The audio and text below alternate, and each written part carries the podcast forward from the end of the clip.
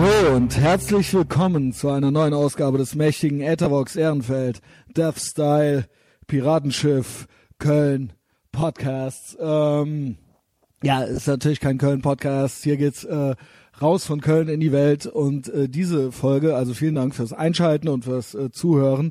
Diese Folge geht nämlich raus von Köln nach Sydney, Australien. Ähm, ich spreche mit dem äh, Autoren und Regisseur äh, des Dokumentarfilms Deck, Dead Hands Dig Deep. Ähm, ich erzähle später, worum es in dem Film gehen wird. Erstmal so ein paar Sachen vorweg. Äh, Jay Love heißt er übrigens, äh, der Regisseur und äh, Autor dieses, äh, dieses äh, extremen Dokumentarfilms, äh, extrem düsteren und verstörenden Dokumentarfilms. Ähm, ja, äh, das ist jetzt hier irgendwie das hundertmillionste Mal gefühlt, äh, dass ich versuche, diesen Monolog zu machen. Es ist mittlerweile Dienstagabend und ich habe nicht mehr viele Gelegenheiten, äh, äh, diesen Monolog aufzunehmen. Ich hoffe, dass mir das jetzt hier einigermaßen stammelfrei gelingt. Äh, alle Leute, die hier schon länger diesen Podcast genießen, wissen, dass es in der Regel keine Monologe gibt. Und wenn es sie gibt, dass ich die hasse wie die Pest, aber Übung macht den Meister und steter Tropfen hüllt den Stein. Ähm, ich hoffe mal, dass es diesmal klappt. Das Gespräch von Köln nach Australien wurde auf Englisch geführt mit dem äh, äh, australisch-amerikanischen Regisseur. Also liegt ja irgendwie auch nah. Äh, der spricht äh, nur Englisch, jedenfalls spricht er kein Deutsch, äh, soweit ich weiß. Und ähm, mein Plan war ursprünglich, auch einen englischen Monolog vorweg zu machen, weil ich dachte, äh, da würde der sich vielleicht drüber freuen und wenn er es vielleicht irgendwie Freunden und Bekannten oder Leuten äh, äh, aus, aus, äh, aus dem äh, industriellen Umfeld, also aus der, aus der Filmwelt vorspielen möchte, dass das dann eine rundere Sache wäre, äh, internationales Publikum anzuziehen, wenn man den Podcast äh, komplett auf Englisch veröffentlicht. Ähm, was hat mich daran gehindert? Ich habe es mehrmals versucht. Also ich habe äh, mehrere Sessions gemacht und bei jeweils mehrere Versuche gehabt, äh, gemacht, getätigt und ähm, beim ersten Mal wurde es relativ lang, aber ziemlich stammelig, weil ich einfach, wie gesagt, auf Deutsch schon Schwierigkeiten habe, so auf Kommando, auf Kommando und in Mikrofon 20-minütigen Monolog mehr oder weniger improvisiert zu halten mit ein paar Stichpunkten. Die macht man sich natürlich, aber so, dass es so einigermaßen organischer Flow ist. Und wenn ich dabei noch versuche darauf zu achten, Englisch zu reden, obwohl ich glaube, dass ich ziemlich gut Englisch kann. Am besten spreche ich Englisch, wenn ich jetzt äh, mich unbe äh, unbeobachtet fühle, also äh, quasi im Alltag mit irgendwelchen amerikanischen Touristen hier, mit denen ich zusammenarbeite oder sowas, Reisenden. Ähm, und äh, in diesem Moment, wo ich halt es schon nicht genieße, Deutsch zu sprechen, äh, wenn ich so einen Monolog mache, dann ist es natürlich so, dass man äh, natürlich, äh, man natürlich, natürlich, ich verwende das Wort natürlich jetzt hier gerade ziemlich oft. Es nervt mich halt auch schon so, ihr wisst, was ich meine. Also, dass ähm, ich äh, gerne natürlich äh, gut die Aussprache meistern würde. Das gelingt mir aber nicht immer. Und äh, dann bin ich schnell selber unzufrieden mit mir. Und ähm, das gefiel mir nicht so, was ich da das erste Mal gemacht habe. Habe ich es noch ein zweites Mal gemacht und das gefiel mir dann auch nicht so. Und dann habe ich es ähm, äh, noch, was war denn das dritte? Ah, das hier ist das vierte Mal. Das dritte Mal war dann heute Morgen, bin ich extra früh vom äh, Office aufgestanden und habe angefangen, diesen Monolog zu machen. Und äh, man muss beim Aufnahmegerät zweimal Aufnahme drücken. Und ich hatte nur einmal Aufnahme gedrückt und es blinkte nur rot und leuchtete nicht durchgehend rot. Das heißt, ich habe mal wieder 20 Minuten so halb müde noch äh, vor der Arbeit, 20 Minuten mit mir selbst geredet und habe nichts aufgenommen. Und danach war ich ultra wütend auf mich, bin zur Arbeit gefahren, bin heute Abend nach Hause gekommen, habe einmal einen Kram gemacht, aufräumen, äh, einkaufen, Sport, telefonieren. Und jetzt muss ich irgendwie noch Lust dazu haben, diesen Monolog äh, zu fabrizieren. Das nur so ein bisschen als Making-of und Background ich denke, dass es interessant ist. Es lohnt sich auf jeden Fall, diese Folge zu hören. Ich bin so ein bisschen stolz darauf, dass es alles geklappt hat, weil ich mich immer freue, wenn ich Leute für den Podcast kriegen kann, die irgendwas Besonderes machen und die ich dazu überzeugen kann, mit mir in einem äh, langen Format offen zu reden und die mich nicht kennen und speziell, wenn das dann irgendwie sowas Tolles ist äh, wie heute mit diesem äh, Regisseur, Doku-Regisseur. Ähm, ja, wie kam das alles zustande? Was haben wir gemacht? Ähm, das Ganze entstand, die Idee dazu entstand, äh, zu diesem Gespräch entstand, dreimal entstand, ähm, als ich letztes Jahr, Ende letzten Jahres, ich glaube im November war es, war ich Kaffee trinken. Ich erzähle die Geschichte, glaube ich, auch sogar dem äh, Jay Love, dem Regisseur. Äh, der fragte nämlich, wie ich auf den Film aufmerksam geworden bin. Und da erzähle ich ultra die langgezogene Schrottantwort. Und zwar erzähle ich da irgendwas von wegen, mit was für coolen Leuten ich Kaffee trinken war. Stimmt auch soweit alles, nur dass der eine kein DJ war, sondern glaube ich jetzt irgendwie Arzt wird oder sowas, was ja fast sowas ist wie DJ sein. Ähm, ich dachte irgendwie, ich könnte das einigermaßen interessant erzählen, weil ich die Leute kenne. Der Jay Love kannte die Leute überhaupt nicht und für den war es, glaube ich, eine unglaublich äh, duschi Antwort. Äh, deswegen hier jetzt nochmal äh, Shoutouts gehen raus an den Chris von Black Cloud Design, äh, den Nils vom Lande und den Mo, der glaube ich Medizin studiert oder sowas. Ähm, und der erzählte mir, wir waren dann eines Nachmittags Kaffee trinken hier im Café Rotkehlchen und äh, trafen uns dort alle. Und der Mo erzählte mir von dem Trailer dieses Films Dead Hands Dig Deep. Den Trailer gibt's auf YouTube. Den Trailer werde ich auch unter äh, der auf der Homepage unter dem äh, Podcast posten. Also falls den jemand verzweifelt sucht, während er das hier gerade auf iTunes abonniert hört, ähm, der Trailer ist leicht zu finden und äh, der Film ist leider noch nicht zu sehen in Deutschland. Ich habe ihn auch im Internet nicht gefunden zu streamen. Jay, der Regisseur, hat mir dann glücklicherweise den Link gegeben, bevor wir das Gespräch hatten. Aber den darf ich natürlich nicht weitergeben. Äh, ich kann nur sagen, es lohnt sich, den Trailer zu gucken im Zusammenhang äh, mit diesem Gespräch. Und dann reicht das eigentlich fast erstmal schon. Dann irgendwann kriegt ihr den Film bestimmt hoffentlich irgendwo in die Finger. Ähm, ich, ich glaube, dass das erstmal reicht. Also der Trailer, der sagt einem schon so einiges. Außerdem ähm, ist es so, dass man einiges über diesen Typen, äh, den Protagonisten dieses äh, Dokumentarfilms rauskriegen kann. Der Typ heißt Edwin Borsheim und ist ähm, ziemlich spezieller, spezieller äh, Typ Mensch, sage ich jetzt mal. Einfach so, aber auch dazu erzähle ich später noch mehr.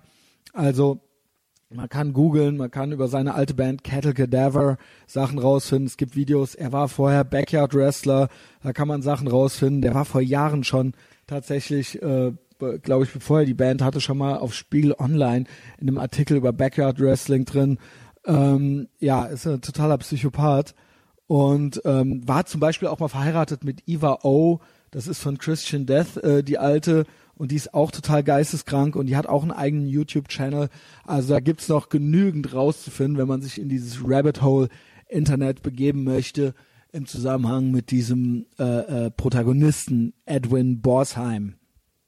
Ähm, ja, was ist passiert? Äh, der Mo erzählte von dem Trailer dieses Films und erzählte so ein bisschen, dass das ein total krasser Typ wäre, der in so einer krassen Band spielt und der total viel Selbstverstümmelung äh, betreiben würde und einfach krass und heftig wäre und äh, wo sich menschliche Abgründe auftun.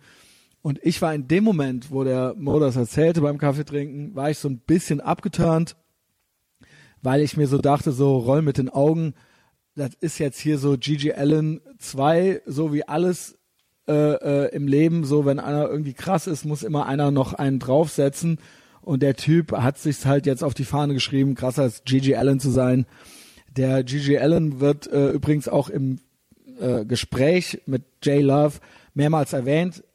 Es tun sich natürlich äh, Vergleiche äh, auf in der Hinsicht und auch zu dieser Doku, weil von Gigi Allen gibt es auch eine Doku, die ich als äh, Meisterwerk des Dokumentarfilms äh, sehe, äh, vor allen Dingen des Punk äh, populärkulturellen äh, Dokumentarfilms äh, Regisseur ist niemand anderes als Todd Phillips. Äh, der ist dann nochmal total berühmt geworden durch die Hangover-Filme und äh, diverse andere äh, krasse amerikanische Kinoschlager-Komödien. Sein Abschlusswerk an der Uni Filmhochschule ähm, äh, Diplomarbeit war quasi Gigi Allen Hated in the Nation Anfang der 90er. Also wer den noch nicht gesehen hat, kann ich auch nur zu raten. Ja, und da tut sich natürlich der Vergleich auf irgendwie.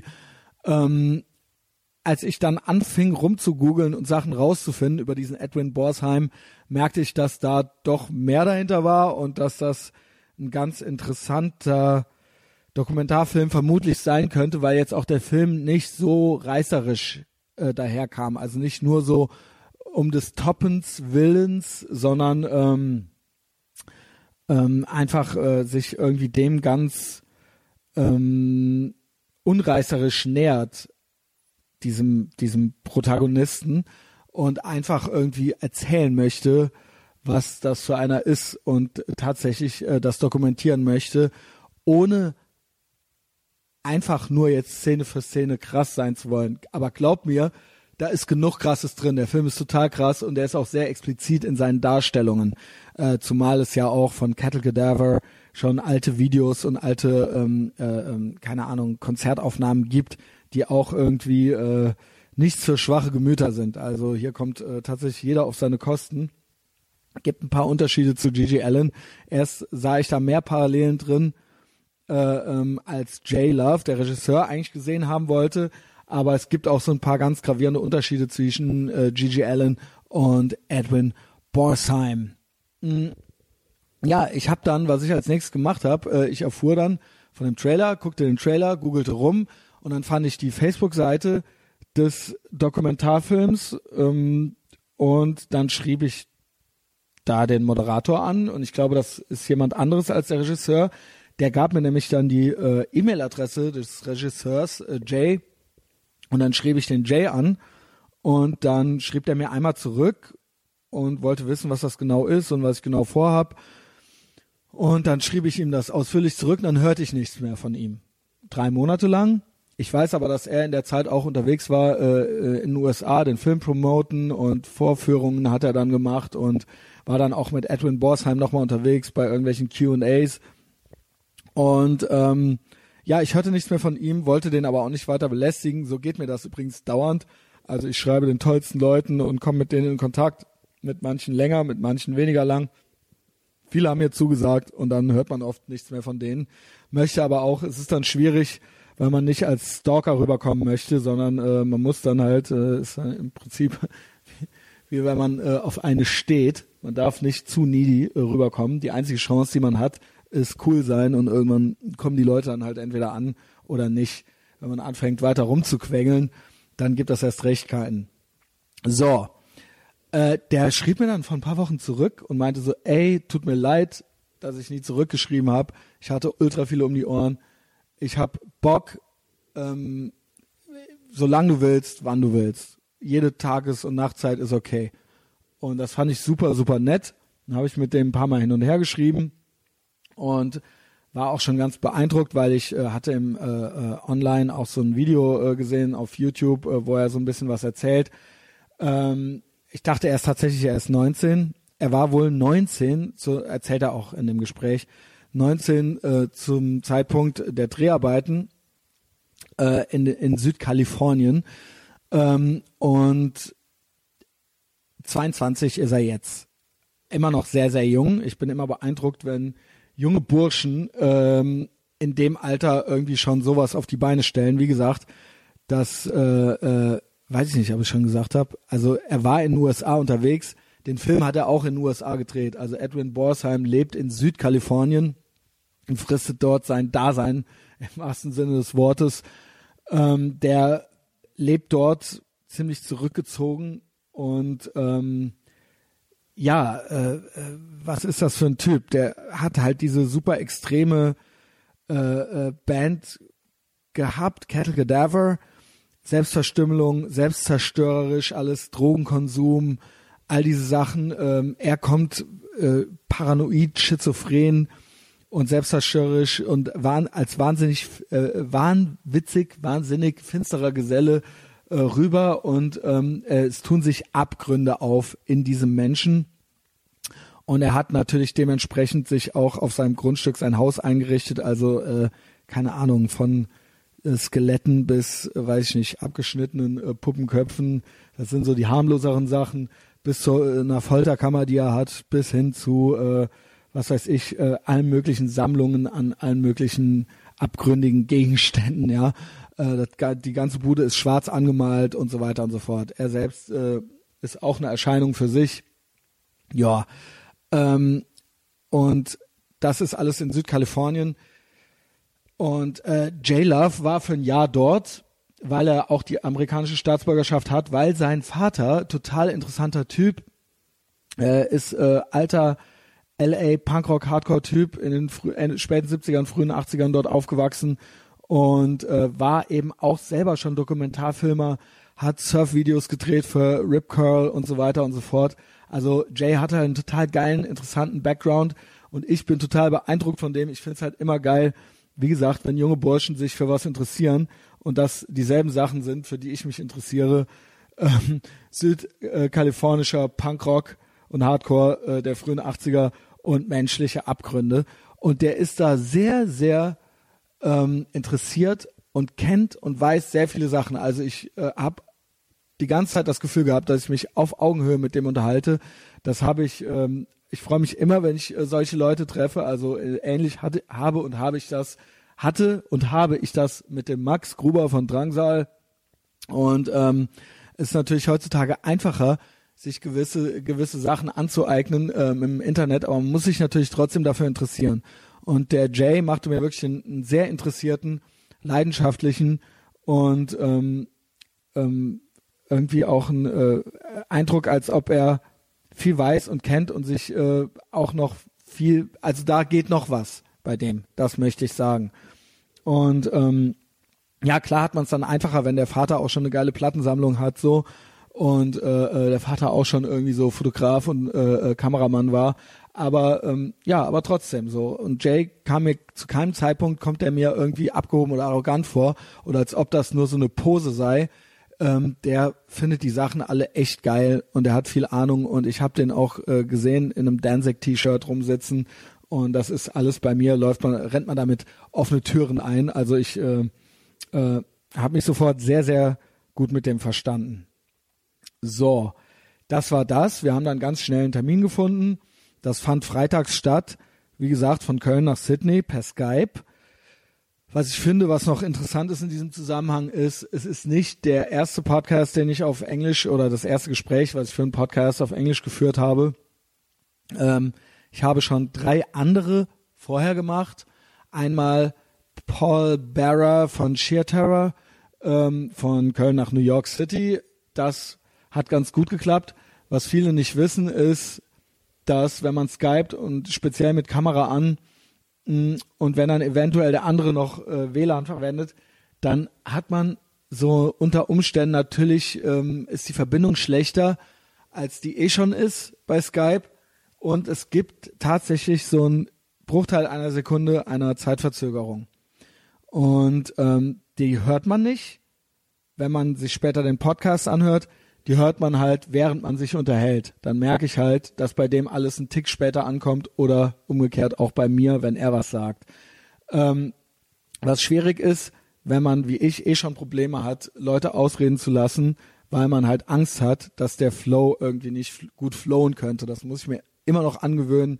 Viele wissen das, die schon länger zuhören, dass es äh, mir schwerfällt, weil ich immer Angst habe, dass das Ding nicht in Bewegung, Bewegung bleibt und natürlich auch, weil ich sehr leidenschaftlich selbst bin und in meinem Kopf äh, tausend Sachen schon passieren. Ich bin dann meistens schon weiter als äh, ähm, die Hörenden. Ähm, weiß ich, dass das keine gute Eigenschaft ist, aber ich arbeite dran, es wird auch immer besser. Aber es ist schwierig, wenn dann auch noch so ein kleines Time Delay ist. Ähm, den anderen Podcast, den ich hatte, äh, war mit Jan Willem Breure witzigerweise ist das auch ein sehr junger Bursche gewesen. Äh, in Amsterdam lebt er und er hat auch einen Dokumentarfilm gemacht, hochkontrovers.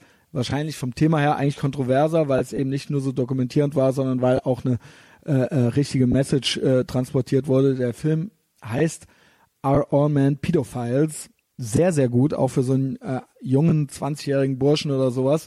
Ähm, man merkt ihm an, dass es sein erster war.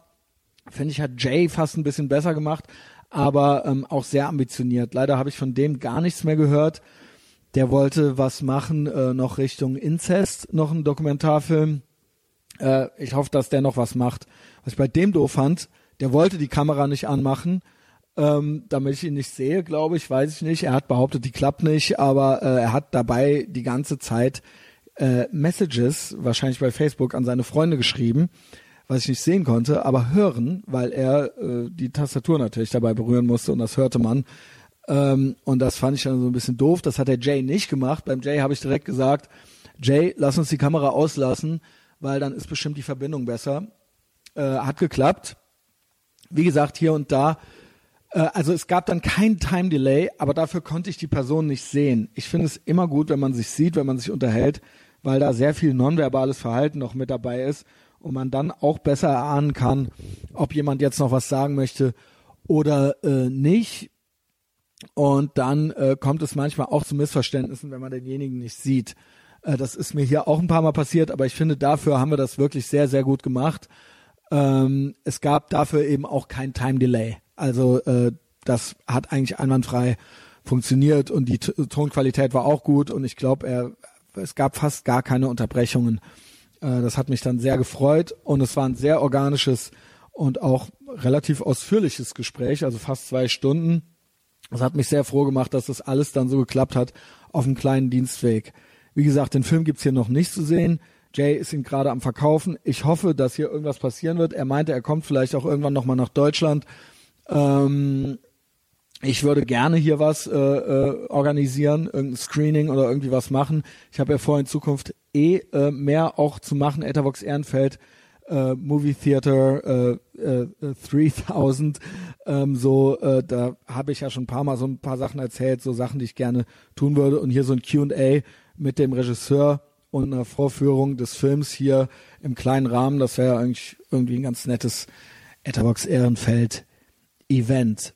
Ja, jetzt nochmal äh, zu dem Typen und Gigi Allen. Ach so, ja, übrigens werden in dem Film mehrere Dokus genannt, wo ich sagen würde, die sollte jeder gesehen haben, der sich irgendwie ähm, auch nur annähernd für Punkrock und irgendwie äh, Abgründe oder irgendwie was äh, Rebellisches oder so interessiert.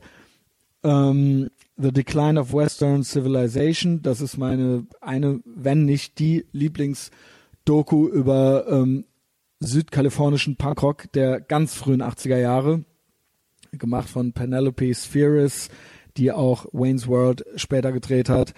Und dann sagen wir noch Suburbia, sagen wir noch, nennen wir noch. Ähm, das ist ein Spielfilm, aber auch gute, gutes Abbild der frühen 80er, des früh, frühe 80er Ami West Coast Punk Rocks. Ja, ja, Gigi Allen, Hated in the Nation, äh, bitte gucken. So, ähm, Gigi Allen hat mich immer fasziniert.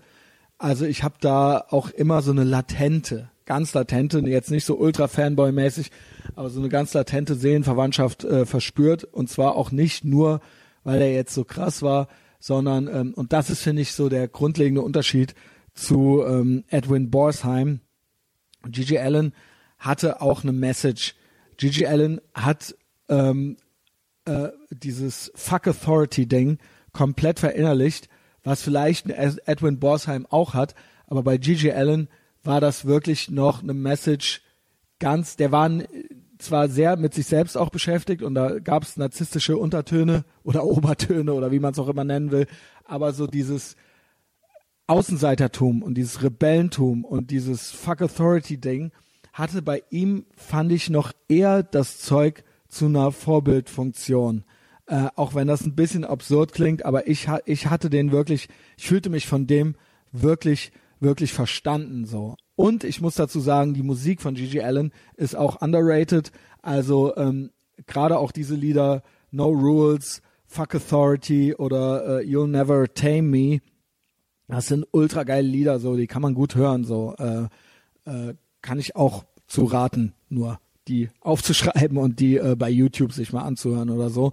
Und wie gesagt, das ist äh, für mich der krasse Unterschied. Ich glaube, Edwin hat im Endeffekt ist es natürlich auch eine Message, ähm, dieses total ablehnende Verhalten oder dieses introvertierte und dieses äh, äh soziopathische und auch dieses ähm, ähm, ich glaube, er steht wesentlich öfter und wesentlich mehr neben sich als Gigi Allen, also so dieses, dass er dann so auf einmal so in fremden Zungen spricht oder sowas.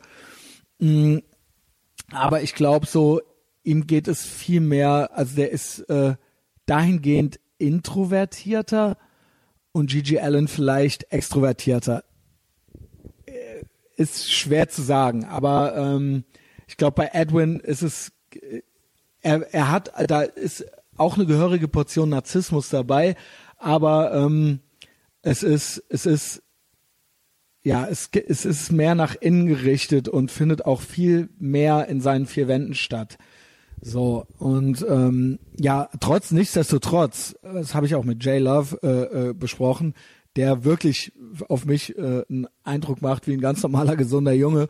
Ähm, also auch geistig voll auf der Höhe. Also es ist, es ist wirklich ein ganz, ganz normaler äh, äh, junger Mann so. Ähm, aber wir haben stimmten beide überein darin, dass wir ähm, Edwin schon auf einer gewissen Ebene auch verstehen können. Also es gibt viele Dinge, so ähm, natürlich in, in nicht in dem extremen Maße, wie er sie auslebt, die ich aber auch in meinem Leben sehen und finden kann. Wie gesagt, nicht bis auf diese Spitze getrieben, aber so alles, was der an Gefühlswelten durchläuft, an äh, äh, Ablehnung äh, anderen gegenüber, an ähm, ja nicht Selbstverstümmelung, aber auch an an äh, an ja an selbstzerstörerischen Tendenzen. Ähm, das kann ich schon, da kann ich schon was mit anfangen. So und das ist auch das, was mich schon irgend oder auch auch ein äh, so ein latenter äh, Narzissmus oder so. Das sind alles Sachen, die jeder mehr oder weniger, ja, vielleicht nicht jeder, aber wo wo viele Menschen vielleicht irgendwie was mit anfangen können. Nur ist dieser Typ natürlich irgendwie so total extrem. Jay meinte auch, er wäre wirklich ein totaler Soziopath. Ich weiß immer nicht, wie viel Pose ist und wie viel nicht oder ob sich das überhaupt unbedingt ausschließt, das eine und das andere. So, that being said, ähm, all das hier habe ich, wie gesagt, alles auch schon mal auf Englisch versucht und ähm, ist mir nicht so gut gelungen. Ah, das Licht geht hier jetzt auch langsam aus. Fuck. Ich glaube, ich muss mal irgendwie zum Ende kommen, damit ich das nicht wieder komplett neu machen muss. Ja, auf Englisch hat mir das alles nicht so gut gefallen. Keine Ahnung, vielleicht ein andermal. Ähm, ich wünsche euch viel Spaß mit dem Gespräch. Äh, halt, behaltet die Doku im Auge, folgt meinetwegen der Facebook-Seite Dead Hand Stick Deep, das wird dem äh, Jake, glaube ich, gefallen. Ähm, folgt uns auf Facebook, also uns, also folgt dem Etherbox Ehrenfeld Podcast auf Facebook kommentiert gerne, stellt Fragen unter dem Post, beantworte ich immer gerne. Ähm, abonniert den Podcast umsonst auf iTunes. Das ist äh, eine große Hilfe, äh, wenn ihr äh, ultra gelangweilt seid, ja, auf der Arbeit oder so, oder einfach sonst nichts wisst, mit eurem Leben anzufangen, dann ähm, könnt ihr dem Podcast auch ein 5-Sterne-Rating geben auf iTunes. Freue ich mich immer drüber. Ich krieg das alles mit. Ähm, what else? Ich habe Instagram, da ist auch immer Podcast-related äh, Kram. Und ähm, der Podcast, den kann man bei Patreon unterstützen. Ethervox, äh, nee, Moment. Patreon.com slash Ethervox Ehrenfeld. Und da kann man den Podcast unterstützen. Und da gibt's exklusiven Content. Bis jetzt alle zwei Wochen. Und ähm, ja, da sammelt sich gerade auch schon so der harte Kern zusammen. Die äh, Besatzung dieses Piratenschiffs. Äh, ich danke euch fürs Zuhören und ähm, seid cool und fickt eure Gefühle und viel Spaß.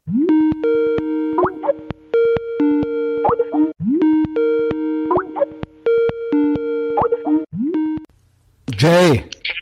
Hello, Christian. Hey, can you hear me? Yeah, can you hear me? I can hear you very good. Um, so we should probably just try to do it without the cameras as the connection is sufficient. Yeah, all good. All good. Sorry, I'm sorry I'm running a bit late. I got stuck Doesn't in matter. traffic. That's okay. That's okay. Um, I'm just happy that this is happening now. I'm very excited. I saw the documentary, of course. Uh, you sent me the link. Thank you for that. I didn't show anybody. Oh, good. And um, well, good job, good job, great what you did there. Uh, everything I knew about it beforehand was only the trailer, and I read certain reviews, and I got more into it, and I did some research myself on Edwin Borsheim. I didn't know the guy before, um, and interesting, interesting character, and of course, I saw some stuff about you. There's a little YouTube interview about you, and then you also sent me the link to the full documentary. So thank you for that, Jay, and thank you for taking the time to be on the podcast. Yeah, no worries, man. so, so, how old are you now? You were 19 when you did the doc, right? Just yeah, I just uh, turned 22 last week.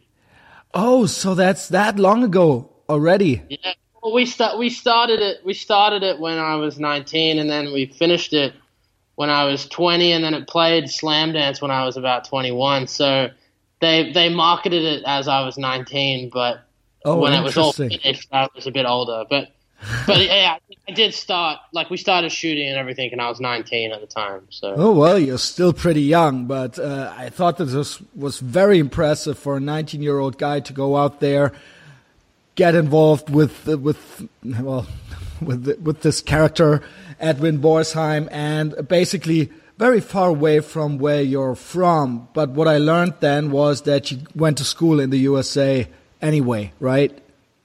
Uh, well, no, I, I, I just lived there for about a year. Right. And my my uh, dad, my father, he's from there. He's from California. Ah, and he is a U.S. citizen. Yeah, yeah. Okay. So therefore, I'm a U.S. citizen too, and all my ah, family. Interesting, interesting. Yeah. Uh, well, okay. So let's let's uh, before we get to the documentary, um, you seem to have a very interesting life and and career, or this is well basically the beginning of your career. I think uh, you just talked about your father. I saw that little interview that you did on YouTube. So, but you did grow up in Australia, right? Yeah, yeah. So I grew up in a town called uh, Wollongong, which is about uh, an hour and a half south of Sydney. Okay, and now you're in Sydney. Um, and your father, being from the USA, being from California, he did all those rip curl surf movies, and he was a pho photographer and a cinematographer for yeah. all those things, right? Yeah, yeah. As I understand it. And he did this previously before moving to Calif- uh, uh, from California to Australia, or did he do yeah, both things? He yeah, he did it during both times. He came he came to Australia on a surf trip where he uh, where he met my my mother. Um, he he like met a guy on a beach in California who said, "Oh, if you ever come to Australia, um, you can stay with me." And then so he like just one day turned up in Australia and said to the guy, "I'm here." This is. and so, and then this this guy introduced. He was a friend of my mother's, so the guy introduced my dad to my mother. A this few is weeks later. Really, really interesting. So, um, just I'm just curious. You don't have to answer everything, of course, if, if you think this is too private. But uh, how old is your father? Uh, I think he's like 55, 56. Ah, okay, I don't know. okay. well, he could have been like 42. That would. Yeah, no, he's yeah, he's like he's like He's a grown 50. man. Yeah, he's a grown man. So, and you then you were born and raised in Australia then. Yeah. So okay, th- so but you are also a citizen, U.S. citizen, and that's why you have some ties there. But you grew up in uh, in Australia. Obviously, I I would guess having a having a fascination with cinematography already and photography, but also. Well, maybe that's because your father comes from, uh, does kind of have a surf skate background. There is some punk rock thing in there as well, I guess. Yeah. Maybe that's where it comes from. Yeah, my my dad grew up at, at, in a time where that stuff was really booming Right. in California, especially like you know '80s hardcore bands Yes. like Black Flag and the Dead Kennedys. Circle and- jerks. yeah, Circle Jerks, all that stuff came out of there, and my dad used to go see all those bands, and That's great. it was really my a lot of my uncles, my uncles, his brothers were really into it. They were like full on like spike, Like- spiky punk. That's um, awesome. This is my they- because I, I'm just I, I saw this also in your documentary. You had Rikk Agnew in there, and I'm really this is my favorite punk music is the SoCal early hardcore punk music, and there's that connection there, and I think that's fascinating. Yeah, well, my my uncle, uh, my uncle Larry, he uh, at the end of the Ron Reyes Black Flag era, I guess Yeah. they like, I guess one night he he just quit the band, and Black Flag were like, oh, like they were at the show, and they were like, like he quit at the show before they played, and then Black Flag got on stage and said. Does anybody like know the words? Like, can you come and sing for us tonight? And my uncle Larry actually sung for Black Flag for one night. Wow. Yeah. I, I guess that's that's also how Henry Rollins got in the band. Yeah, when they totally. played a that's show. What I always tell, that's what I always tell him. I said, "You must have been pretty shit because they let they they, they they got Henry Rollins up there and and he got It was the same thing, right? He he just he well they did it on the East Coast, I guess, and he just then he just knocked on their door and he was like, "Well, here I am. Let me join the band." Yeah. And they said, "Yes." so it could have been your uncle Larry. Yeah, that would have been awesome. That's but yeah, all those guys. I don't know if you ever saw that um, I've seen Uh, everything. Penelope Penelope Spheeris documentary. She- this is this she- is actually my favorite one because it's from that time. It's not a later uh, a look Yeah. at that time, a romantic look at that time, but it's from then, and that's why I love it so much. That's probably my probably one of my all time favorite documentaries. It is. and it's a real special place in my heart because uh, my uncles are actually in it. Wow. Uh, yeah, they're they're like there's one part where um again my uncle Larry uh there's when Alice Bag's is playing uh Yeah. Gluttony. Uh, he's the guy in the leather jacket that like gets on the stage and he like knocks someone over into the drum kit. I have it on DVD. I have to rewatch this again now. We're talking, of course, about the decline of Western civilization, the first Yeah, part, part which is Yeah. the greatest one with the germs and, and, and fear, the infamous fear uh, show where he knocks so the crazy. gu- guitar on the on, on the on the girl. Yeah. The So so crazy. That band's so crazy. Yeah. So you All love bands- all this stuff. That part, that part where Darby Crash is talking about the fucking um gardener. That Yeah. part is so crazy, man. It's like such a that movie is such a good representation of like what it was like in California, especially LA at like in the eighties. Like everybody that I know who you know, like just hearing my uncles talk about it, they said like she nailed that movie. Like it, it gets it down to like a T. Like that's exactly what it was like to live in LA at that time. Yeah, that's uh, that's so interesting. I, I- I would I would highly recommend it to anyone who hasn't seen it, especially if you're interested in punk rock. It's it's so good. Yeah, it's a punk rock, early hardcore, and especially that the, the, the paradigm shift that happened in the early 80s from the art punk Hollywood scene to the suburban, uh, really what was then considered as hardcore. I guess nowadays you would just say it's punk rock, but back then it was a got a little bit rougher and tougher, and that's a perfect representation of that. Uh, that and then the fear. You can now all find this on YouTube. We we only had shitty shitty VHS tapes that we uh, traded among each other. Uh, uh, among us in the 1990s, but now, now it's all on YouTube. Maybe you have a look at the Saturday Night Live show that Fear Yeah. had. That one is that's a great one. And of course, when you want to look at a movie, not so much of a documentary, although it is part documentary in that sense that it has TSOL and DI in it. Maybe Suburbia, the movie. Yeah. this is really Yeah, so- ex- also from that time.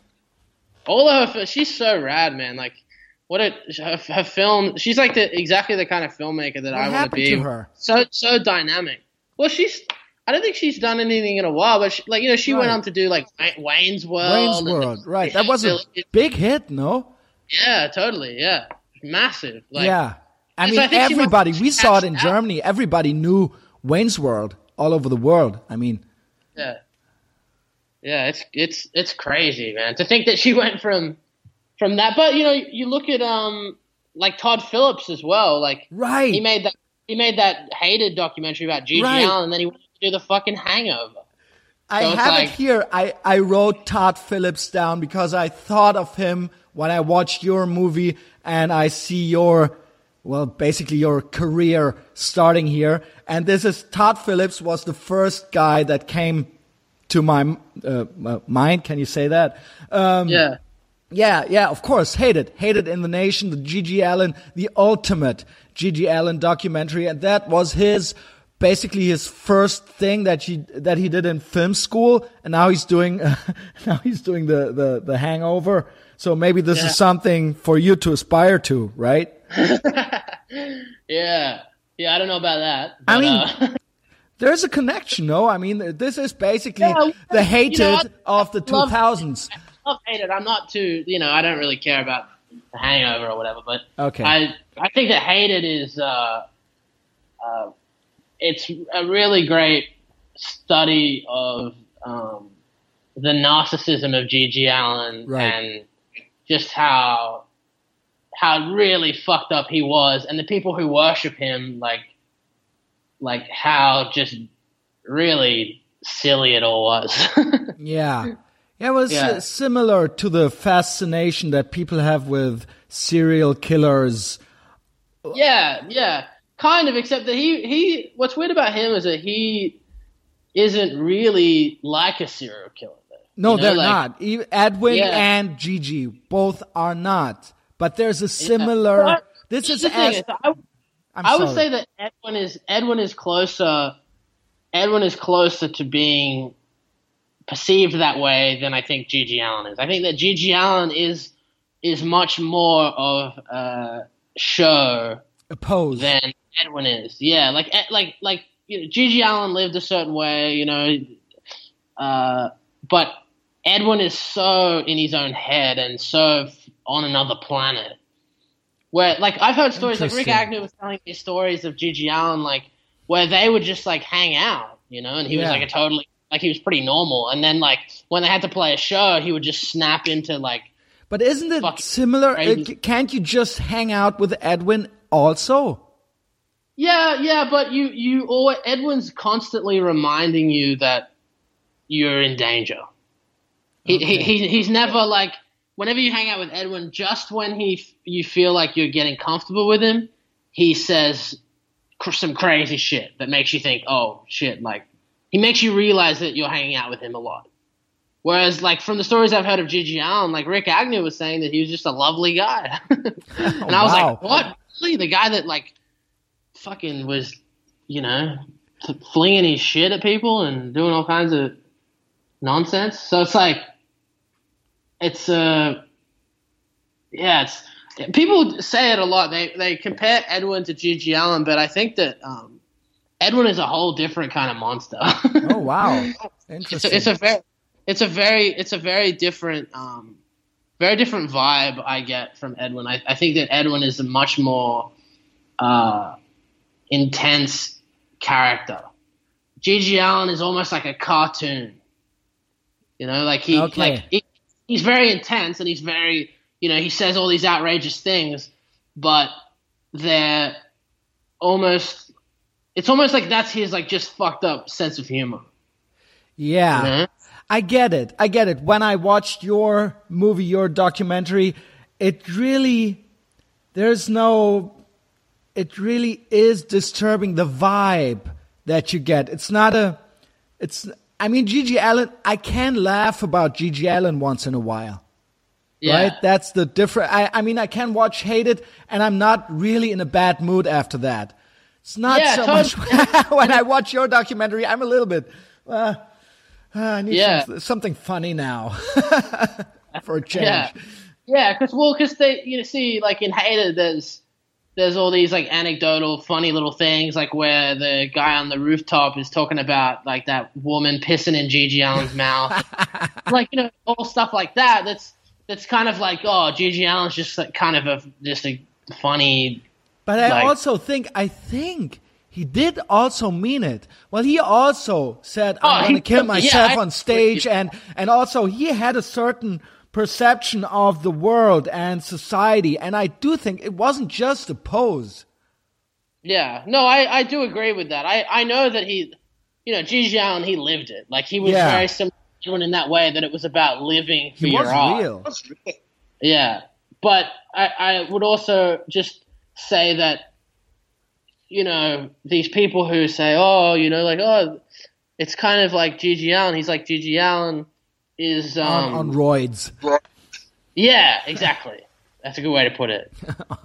Yeah, I don't know. Does anybody say that anymore? On crack, on roids? You know what I mean. Well, It's a little yeah. bit dated. Well, I think I think you know. Well, I don't know what drug. I think I think GG Allin was maybe doing crack. I don't know what. he, I think he was. Well, he did addict. everything. He did uh, heroin uh, for, for a fact, and cocaine, of course, blow, Yeah. Um, yeah. and booze. I guess a lot of alcohol. yeah. Yeah, well, it's uh, well, we're already uh, well, talking about Edwin. I just want to get back to you a little bit. So, I love that you're so much into that that early uh, California hardcore thing. That really, there's, I feel there's a connection there. Although you're basically, this is what your dad and your uncle uncles did, and but I still love it.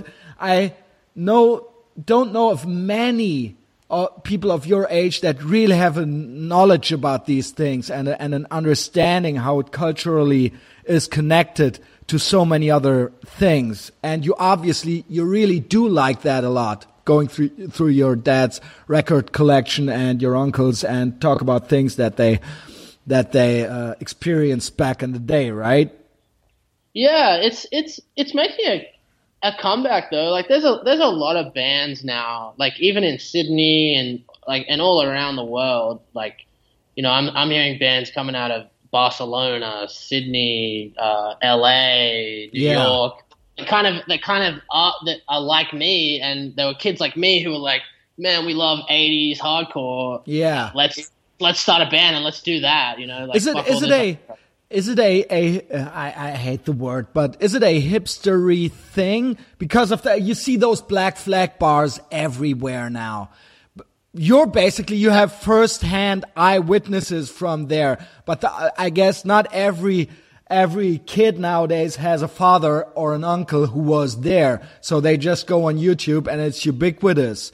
It's it's Yeah, everywhere. but I think you know, with it, like anything, it's like if however they get there, like who gives a shit how they get Of to it? course, As of course. as they can hear it. And but I think the hipster thing is kind of that's a whole nother like that's a whole nother thing. Uh, like the people I'm talking about, uh, probably in similar situations, like they just they feel like the music speaks to them. They feel yeah. the same way as the suburban kids did in the 80s Right. like you know, like not not a lot's not a lot's changed since then Yeah. people okay. still people still have a lot to be pissed off about and i think that um it's yeah it's it's just cool and i think like you know hipsters ruin everything so it's not like like hipsters liking black flag like i don't give a shit about that they can have their course. get their fucking bar tattoos i don't really give a shit but you know i know a lot of just punks that have the bar tattoos it means a lot to Yeah, them I have them. black- black- you have it Yeah, I have it on my on my calf. Oh, yeah, yeah. See that uh, apparently um, Raymond Pettibon was saying. I saw this interview with him, and he was saying that that's uh, the most uh, tattooed. No, this I think it was like the second most uh, most popular tattoo next to the swastika. That was the number one. Yeah. Ca well, but do you believe? I, I would say it's probably the most uh, uh, popular one. I don't even know. I actually Don't- have. don't quote me on that. Maybe it was the other way around. Maybe he said Yeah, it was I the most. actually have never seen a swastika tattoo. I mean, I'm in Germany, but uh, maybe that's the reason why. Maybe there's more outside of. Germany. I don't, I don't know. But I have actually, I have seen a couple of black flag tattoos. I have never, ever really, I well, well, maybe on a photo or on a on a video, but not really in person. Seen a swastika tattoo. Well, there's a lot of there's a lot of skinheads here in Australia and shit like Are that. there? So, yeah, yeah, it's, a- it's a Romper big, Stomper, that all Yeah. old Aussie movie with Russell Yeah. Crowe. yeah, that's a good movie, man. It's a good movie. That's Edwin's. That's like Edwin's favorite movie. Is it? Yeah, That's interesting. yeah. He has good knowledge about popular culture in general, right? All that dark. Yeah, very so. Especially about, especially of uh, uh, black metal. Oh, he's uh, that Norwegian black metal scene. Yeah, I, because I would think so. Like Varg Vikernes. Yeah, Yeah, those guys, right? The I, I guess they're well. They're also. This is a whole different thing to get into a rabbit hole. Uh, I know that Varg Vi- Vikernes, uh, that singer of Burzum, however Yeah. you pronounce them, he has his own YouTube channel now. yeah. I, I awesome. I mean, the guy- so guy- crazy. I'm sorry. Go ahead. They're just crazy. That YouTube channel is so crazy. it is. You know it. yeah. I mean, it is crazy. It is crazy. We live we live in fucked up times, but also in great times that we can now all get to these things, and it's so interesting. I mean, I don't I don't like the guy, but he sure is interesting. And I caught Yeah. myself watching those videos where he's in that camouflage Yeah. and and uh, sitting in his in his uh, SUV or pickup truck and and ranting. yeah. He's lost his mind, I think. It's like cra- he's crazy Or maybe it was always lost. I don't know. Yeah, Yeah, because guess so. Edwin's Edwin's from Norway, so I think he feels like this. Um, Ah, he like- is. yeah, he's Norwegian. Well, Borsheim is a Norwegian name, or a Northern European name, I would guess. But I thought he was Yeah. born and raised in, in California. Yeah, no, no, no. He was born in Norway, and uh, he was uh, moved to America when he was about uh, maybe Oh, so- like thirteen or fourteen. Ah, so oh wow, so he not not when he was like two or three, but really he, he did. He it was- Oh, yeah, when remembers he- living there. Like he, he, yeah, yeah, yeah, and, and he used to go back all the time and stuff. And uh, he came to America, and he was like, you know, like had long blonde hair, right. and was like super into metal and stuff. And like everybody was just like, oh, who's this girl? You know, and, and he used to get like picked on and all this shit because he, you know, the, the town that he moved to was a real kind of hellhole of suburban America. Where, and, where was that? people- Was that the one? That's Temecula, yeah. What in the it's in the film. Yeah. Okay, it's that one. Yeah. Yeah, so he he he moved there and you know, people out there hadn't really met anyone like that before, you know? Like Right. it's you see pictures of him when he was a lot younger, he looked just like Axl Rose. But but it's Southern California. They must have known somebody somebody who looked like Axl Rose, or maybe it was five years too late. I don't know. But Yeah, maybe, they are from that area. No, I mean it's a small yeah, town, but still. like more LA and stuff and and where Edwin's from isn't like LA. It's a it's a whole other world. well, it's it's it's like uh you know i don't know if there's anything in germany like this but you know like it's like you know how cities are very cities are very cultural they're very yeah, multicultural of course. and you know out in the suburbs people don't like that shit They- Yeah. well, it's the same. I, I guess it's probably basically the same all over the Western world. We, of course, Yeah. we have the same same things here, but nowadays I feel well, well that wasn't the case when Edwin moved there. But nowadays with the internet, it's a little bit. Uh, well, how, how how can you say that? People are more informed of what's going on in the cities. yeah exactly Nowadays. but see back then back then they weren't Yeah. yeah so you know here's this kid rocks up and he's you know he can't he can barely even speak english and he's got long blonde hair That's and interesting. dresses funny and you know people thought he was a freak Wow, so his mother well we're all over the place already. Maybe maybe we should start we'll we'll get back into that if you I hope you have some time left. Um this is very very interesting stuff. So I saw well obviously you're ve- well connected to that SoCal hardcore punk rock scene. I saw you sitting uh, uh, in the interview with a Danzig t-shirt. Very, I like that very much. Although you were probably basically born when you started getting shitty, but we'll get to, we'll get to that. Hey man, I don't know about that. I'm I'm a big fan. I'm I'm into even some of the later stuff. Yeah, I every record he put out, I can find something on every record that I like very much. But the first four are just all over masterpieces. Okay, cool. That's yeah, what I that's I, agree with that. He did after four. It does start to go a little bit downhill. Yeah, but that was that was. Did you listen to Skeletons? Yeah, and Yeah, it there was there was a couple of good songs on that though. That Everly Brothers cover was crazy. Did you hear that? It, yes, I did, but it could have been so much more. It felt a little bit rushed. No, why didn't no, he take the time? yeah. I mean, uh, it, it could be so great, and that's what makes me so sad because every record he puts out, I listen to, and I think, well, this could have been a great record if he just put a little bit more into it and didn't yeah, and it feels so- really overproduced. right. Yeah. Yeah, well, interesting. Uh, so you went back. Well, you grew up uh, in uh, well south of Sydney, and then you Yeah. made a decision. You had your uncle, you had your father being supportive of you, I guess.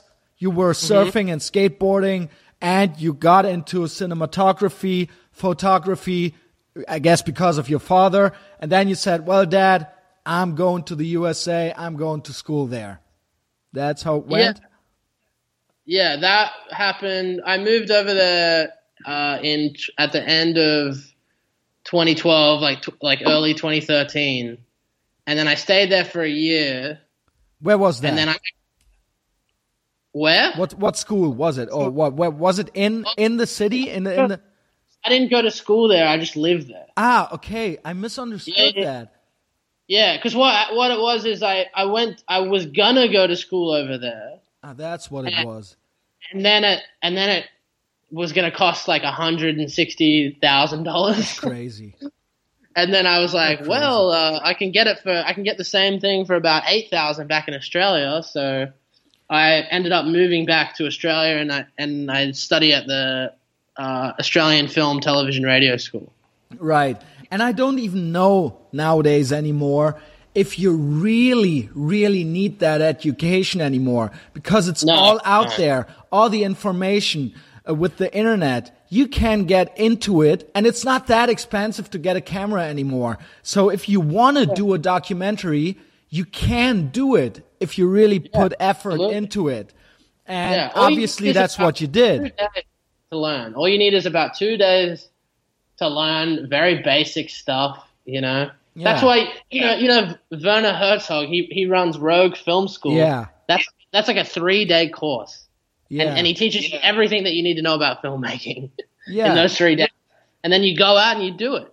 and then you be passionate and you put effort into it and then you put it out there. That's it.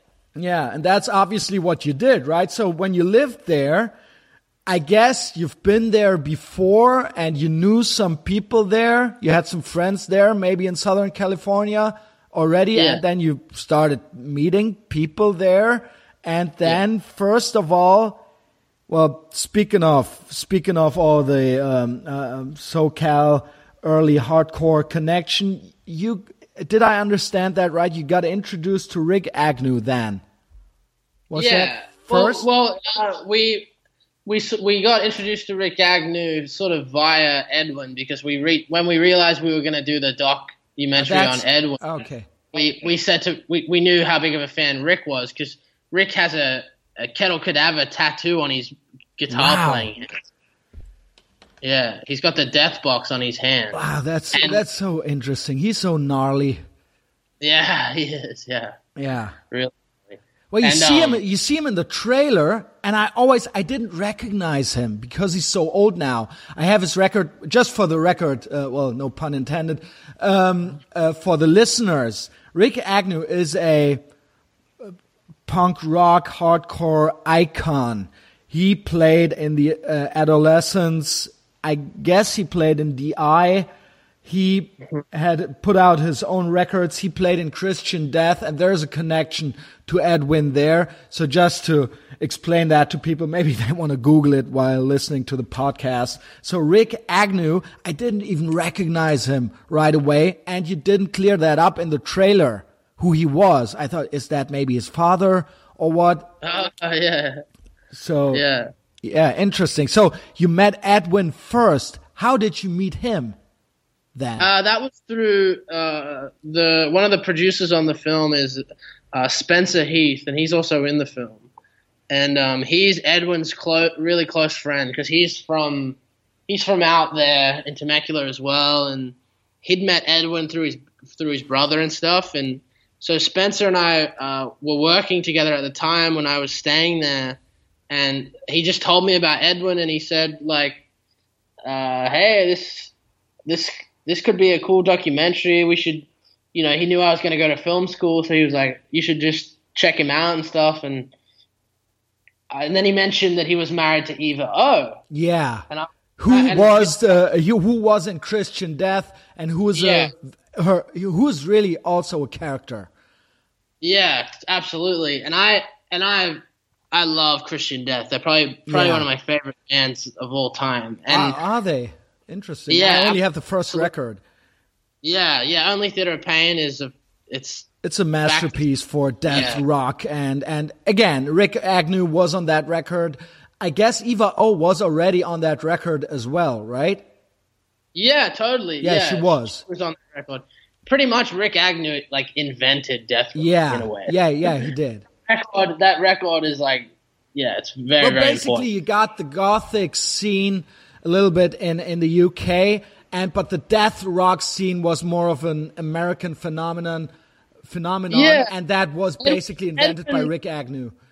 Yeah, Edwin explained it to me really well, where he said, because one time he was talking about like goth rock and stuff like that versus Right. death rock, and he was saying like, yeah, well, like Eva was Eva told me one time that you know the British were over there doing their goth thing, but in America we wanted something that was you know more heavy and more hard hitting Yeah. and you know really made you like like because we were punks. It was like yeah, goth yeah, it was punk rock. yeah, and so you know, Rikk just took took that, and uh, Rikk was telling us that at the start of Christian Death, they had this other guitar player who was pretty good, but it was it was much more similar to a lot of like English gothic rock. And Rikk saw like, hey, we could really like add in a kind of punk rock flavor Yeah. to this music, and it would be incredible. And then he, you know, he wrote all those guitar parts, and they're God, they're so good. It's And crazy. that that band and 45 Grave, I guess Rikk was in that too. No? Uh, no, I think he like. Is there a connection there? all of those used to like help each other out and stuff, but I don't think I, I'm not sure if he ever played in them, but maybe I don't know. Rikk like has Yeah, his hands in everything, so And also, I- I, I would also quote uh, or or say that the early TSOL that was Yeah. also a major major. yeah, they all they all used to hang out together. yeah, and they were crazy. They were psychos. They wore Yeah. the makeup, but they were like crazy, strong surf dudes who would rough people Yeah. up, right? Yeah, yeah, and they used to like go grave robbing and shit like that. yeah, they used to do some crazy shit. I'll tell you. I guess they stole all their equipment from churches. Yeah, because there were always these church bands with with I don't know with the with the electric guitars and, and the drum kit there, and they just stole it, the keyboard yeah, uh, because it was just there. Yeah, well, that's interesting. So he, you were friends with that guy. What was his name again? Uh, the Who? guy who introduced you to Edwin, then Oh, ultimately. uh, Spence, yeah, Spencer Heath. Uh, so, and they- yeah, I'm sorry. Go ahead. He so he uh, essentially showed me Edwin, and because I was going to film school, he was like, he was like, yeah, let like we, you should make a film about him. Like this is this would be great. And um, I was like, okay, like I'll check it out, and, and it like really sparked my interest. It really sparked my interest that that he was married to Eva because I was like, oh, Yeah. Whoa, oh, like that'd be cool. Like, you know, maybe she, she could be in the film. I don't know. And, and then I went home and I checked it out and I was like, holy shit, this is crazy. Yeah. Like Ed, like this has to be, this is a documentary. Yeah. Like I just knew this was the film that I was going to make. As soon as I as soon as I saw Edwin performing and and what it was all about, I was like, this is very much what I want to do. extreme and dark stuff. So they are friends, and you're friends with Spence, right? And Yeah. they are friends. Yeah. So how can that be? I mean, what I'm saying is, you say that there is, if you're hanging out with Edwin, you're always aware of how dangerous he is. So how can you be friends with him? Or otherwise, you're probably a complete psycho yourself. But how again then can you be a friend with that person? I mean, do you know what I mean? How do you Yeah. get into that inner circle of socio sociopathy? Is that how do you how you pronounce that? You know what I mean? Yeah, yeah, you're right. Uh, um, I guess that you know, may, even though I said you know he always reminds you that you know he's dangerous and blah blah blah. At the same time, there's a certain comfort that he has, and he and he cares. If you're you know if you care about him and and he could really tell that we really cared about him and that we had a lot in, like that him and I had a lot in common. We we liked a lot of the same stuff and you know, we cared about a lot of the same things and agreed about a lot of things. And yeah, I, I think he just sort of warmed up to me. And I, you know, like how really, realistically, how are we friends with anyone? like I can't Yeah, explain well, why. I, I can't really explain why I'm friends with any of my friends besides the fact that we just get along. You and seem so to if- be a nice guy. yeah, well, that's the thing with Edwin as well. Like, if Edwin was on this podcast right now talking to you, you wouldn't, you probably wouldn't think, oh man, he's like totally crazy, like he's gonna kill me. You know, he, he he's just he just lives his life the way he wants to live it, and a lot of people disagree with that. So, but well, but but that's basically what we said about GG Allin in the beginning. But you said there's some other, there's a little bit more to Edwin, right? Yeah, and I well, I think that it's in in the mystery of him. Like GG Allin just said everything out loud, mm-hmm. and Edwin, there's a silence there that you don't quite know exactly what he's done and what he's capable, and that's and that's what I find a lot more terrifying than GG Allin because GG Allin would just say shit, you know, he would just say anything. Well, he could just pu- punch you in the head.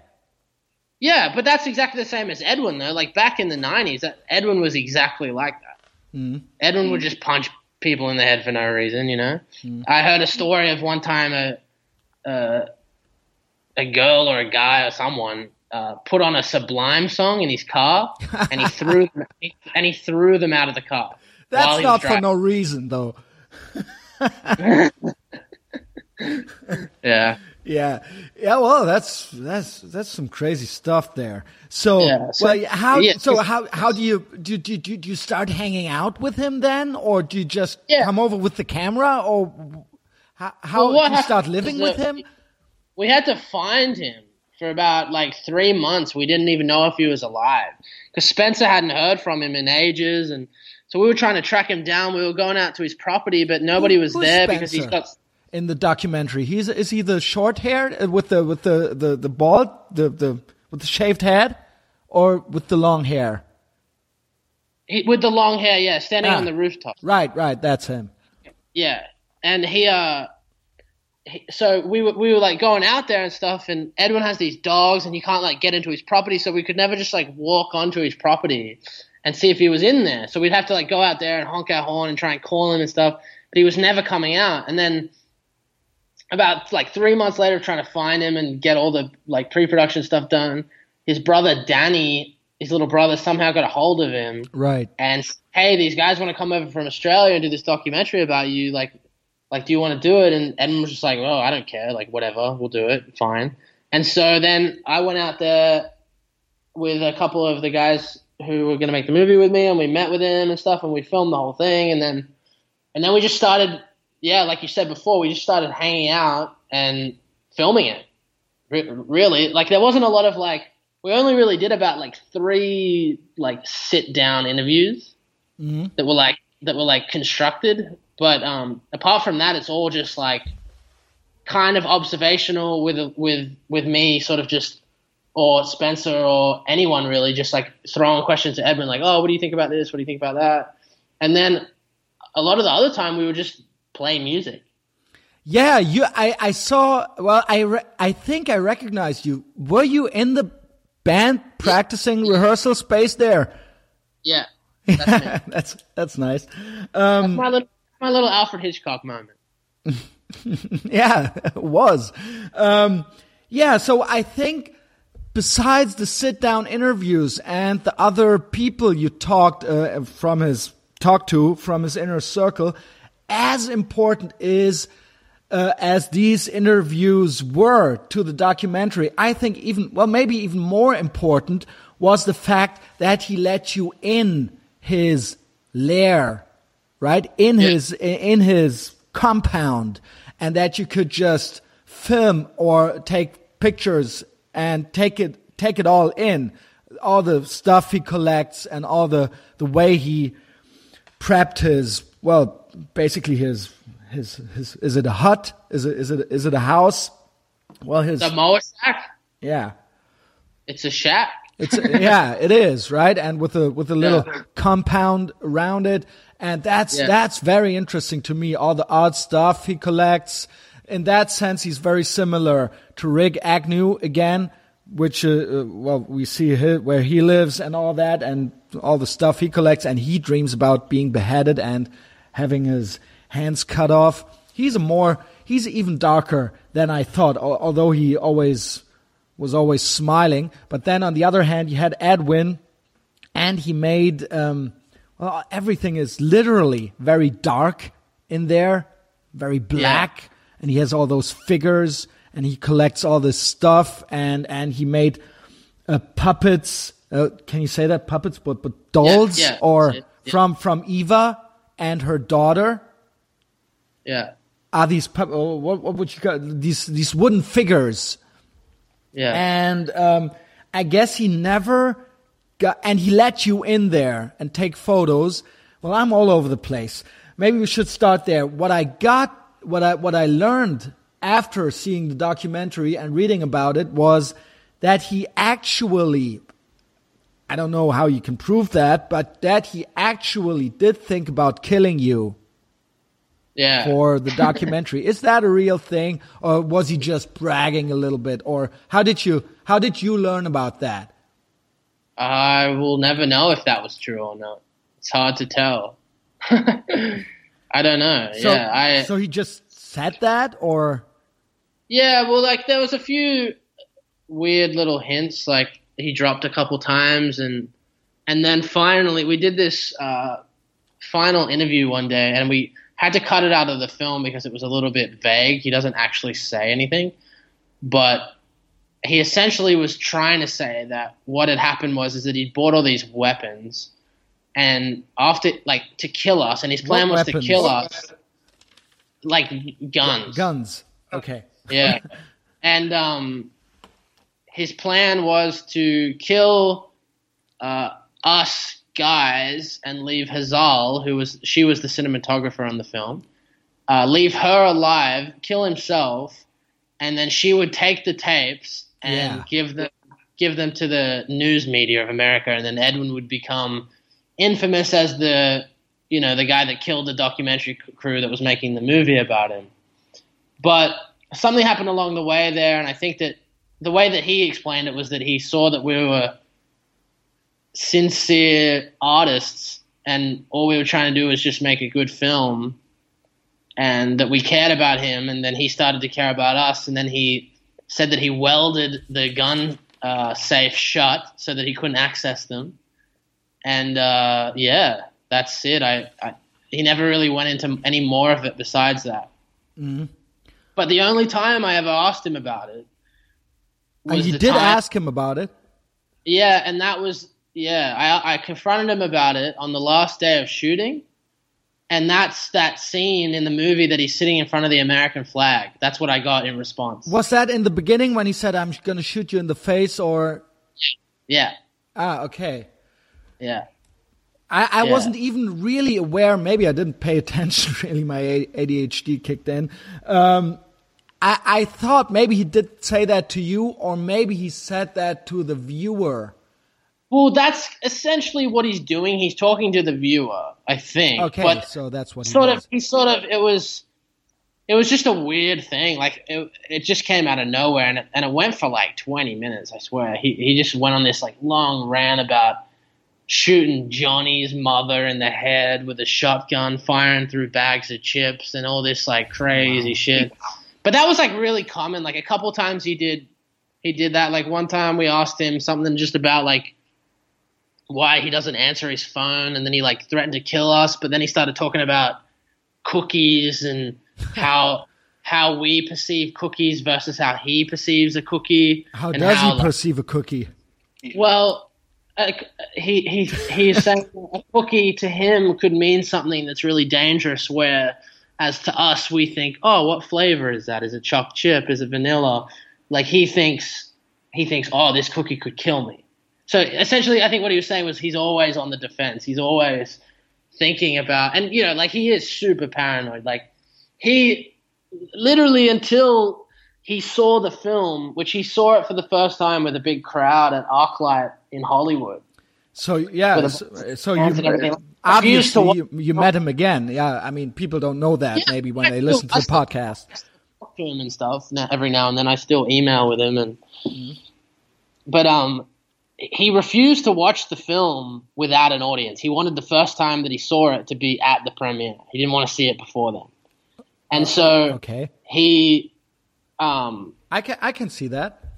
after the film was finished, he essentially said that the whole time he actually didn't think that we were a film crew at all and that we were like spies trying to like infiltrate his compound and we were going to arrest him and that there was no film and nothing was going to be made and that my name actually wasn't Jai, my name was Jay and because of my accent I was saying Jai. Like he's just when you do that much speed and you stay up all day and all Yeah. night and you you are just so in your own world, you know, you just convince yourself of all this Of stuff. And course. you seeing all that footage of him, you know, filming himself wh- where he's having these episodes. It's like, it's just so gnarly. It's he's he's like no one I've ever met before in my whole life. Yeah, obviously. Um, Yeah. Well, well, when when we say maybe that was a dumb question for us when I said what weapons, or maybe listeners think it's a dumb question, but when you see the movie, you, you understand that uh, the question maybe makes sense because he has all sorts of weapons in his compound. It's not only guns, and he, yeah. He, he, uh, those all those weapons that you see in the film are like his own creations. Like he's got like walls full of these like weapons that he's made. medieval torture devices and stuff. Yeah, that, yeah, and all that stuff he would um he would use on stage with Kettle Cadaver, but he would also use them when he got paid to torture people. Well, that was something I was really interested in that got tackled a little bit in the documentary, but you really didn't. Well, what was that? He was, he's like a master, like a S&M master for people. Yeah, I, I guess he would. I guess he would do that, but I don't think it was like really. Uh, like I think he just it was like in like Craigslist ads or something. I don't know how he would manage it, but people would, I guess, contact him and say that they wanted to be tortured for the night. And um, and yeah, were they was aware of who he was? Or Uh, were they just looking for a master? I think they might have just been looking for a master. Yeah. Oh my God. And then you get this guy. And then you say, Yeah. oh, well, uh, maybe, nah, maybe well, not. I'll tell you if you want if you want the you know if you want a very intense experience, that's probably the way to go. You know, Well, you I'm don't sure- know if he's really gonna kill you, right? I mean, Yeah, exactly. yeah, because he has he literally has a, torture chamber in his house. yeah. Yeah. So and I've seen a lot of videos of When he Girls does in that to, uh, that torture chamber. oh wow, I Yeah. Well, uh, so he does that to to women or to men or to both. I th- I think that it. I, I don't know. He never. Sh- I never saw any videos of men, but I don't know. Maybe he wouldn't ever answer any questions about it. Um, that's why that's why it's not like a big part of the film. Like I'm I'm very interested by it, and every now and then he would talk about it, but it was it was too vague to be able to like put it in the film, you know, because then people would be like, "Oh, what's this that he's talking about this stuff and I don't understand." Yeah. and um, there's there was already enough of that anyway. So, uh, but Ray, like you know, Raymond Shipley says it pretty well. Like that's pretty much what it was. Like he just got paid to torture people for money. Like he just put people in there into the torture chamber, and he would just torture them all night, and they would pay him. So. There's not really much more to explore than that. Just, like, that's well, what- I'm just saying it's hard to imagine, but because everything you showed was him inflicting basically self harm or Mm-hmm. har- or his fantasies about torturing women or Eva O or her daughter, and never men. But I can, in my close-minded imagination, I can only see men paying for this. I think I think Maybe that's close-minded, but uh, I, yeah, I think I I don't think that that's um. Yeah, I think there's there's plenty of women who would uh, be into that. You know, I used to live with a I used to live with a um, dominatrix, and she was she was very into Well, all but that she stuff. was then the dominant. Well, yeah, she was a dominant one, but she would she would do it on men and women. So it was like it's a you know everyone's into it. Yeah, yeah, I guess you're right. Yeah. Um, so then you get the ultimate master. you show up at his house, and then it's Edwin. yeah, yeah. crazy. Well, I don't even think you know he would. He wouldn't just like you know. I, I even saw videos of um, you know girls who I I don't think were paying for it. You know what I mean? Like I think that I think that they were just into it. And They Right. were just into him.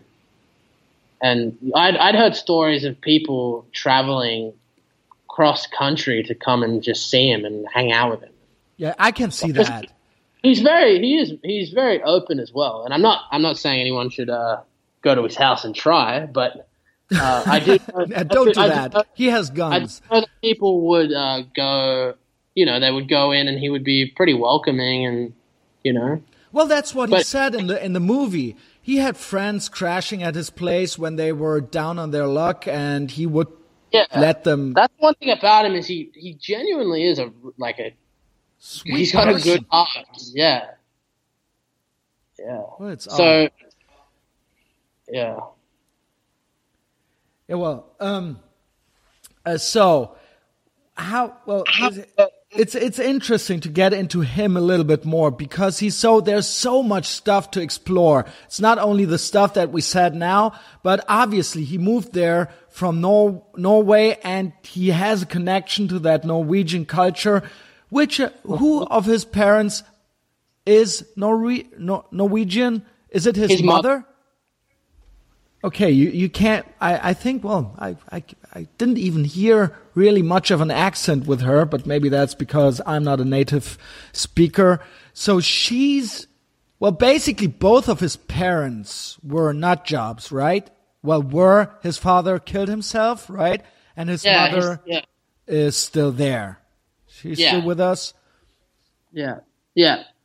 and she. As far as I know, I haven't- I haven't spoken to her for a, a while. Ever since we did that interview that's in the film, I haven't seen her since then.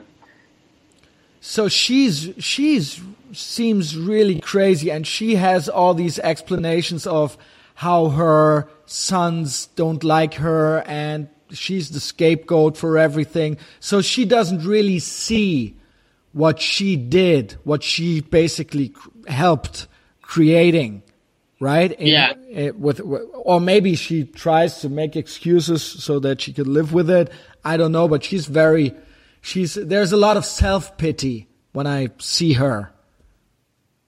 Yeah, that's cool. Yeah, well, I don't know. Well, you, you, you, you met her, right? So is she, well, she, she, she doesn't really see that there's anything wrong with what she did, right?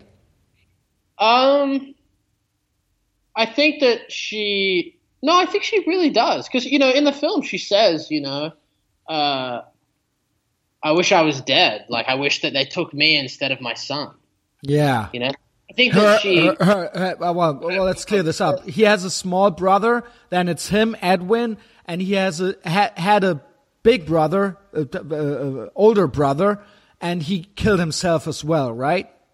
No, no, no. It was they were both uh, his younger brothers, and and his brother didn't. Kevin didn't die. He didn't kill himself. He died of a heroin overdose. Okay, well, yeah. Yeah, yeah. So like, I guess you could say he killed himself, but it's like he didn't, he didn't do it on purpose. Yeah, got it. Um. Uh.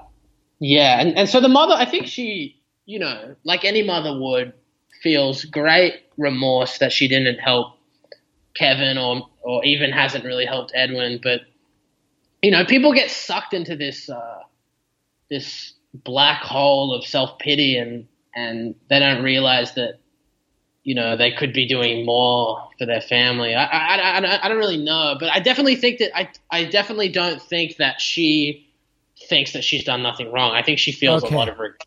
I think she feels a lot of regret, and I think that uh, I think if anything, she she does actually really care about what Edwin's done in his life and is in a in a weird way proud of him. Yeah, yeah, that's what she's. Uh, what? What? Uh, well, when when she says that, uh, well, you got to give it to him. He's real. He's the real thing, and he's honest in what he does. He, I don't approve, but you got to give it to him. He's very, very honest. That's a. Yeah. There's a sense of. I sense some pride there, of her yeah, son. totally. Yeah. Yeah, well, interesting. She's, uh, oh, she's certainly a character. Her father, uh, his father, we never see. I think his, uh, his little brother is probably comes across as the most put together of the three. Yeah, yeah, he is. He just like works a pretty normal job and lives in an apartment, and yeah, he's a cool. He's a cool guy. He's been. He really helped us with the film. Mm. Like, we couldn't have done it without him. Really. And He- they, they obviously love each other, right? They're very yeah, tight. totally. He's got. He he he really really looks up to Edwin and really um really cares about him. Yeah. Yeah. So then Edwin gets to be this guy. He's picked on. Um, he has this these issues with his parents, and they have their issues. Uh, his mother is in and out of the hospital of, of the mental mental. How do you call that? The mental place Hosp- mental hospital and his father eventually kills himself and his brother dies of a heroin uh, overdose he's that young metal guy from uh, norway and he gets it gets more it, it gets basically gets darker and darker and he starts getting into this world not only of well this norwegian black metal thing which is a whole its whole own world. I highly recommend seeing the movie uh, or the documentary Until the Light Takes Us. You probably know it. Yeah, I've seen it. Yeah. Yeah, it's a, it's a great documentary. And then he also gets into this. This is basically his start as a backyard wrestler.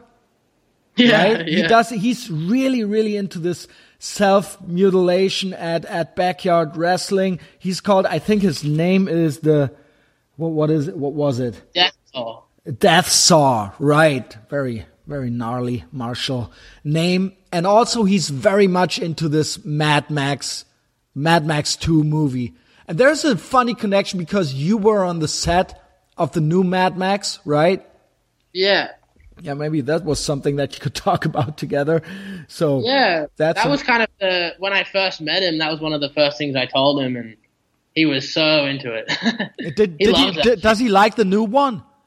yeah, yeah. Someone I can't remember who it was, but I think some of his uh like some old friends came out and like got him out of the mower shack and took him to the movies to see it. Yeah, wow. And uh, he said he liked it. It's a great movie. he's really fascinated by yeah, it was really great. He's really fascinated by uh, uh, filmmaking and like filmmaking technology. So like he was really asking me like a lot of questions about like oh how did they do this? How did they do that? Like you know like he's really into it. Yeah. So so he I mean, he is obviously really into it because I guess you can find it on YouTube. He did a video for Kettle Cadaver, uh, which is basically could have been right out of Mad Max 2. And it's Yeah. so with a I guess there wasn't really a budget. He did everything himself and it's Yeah. very well crafted.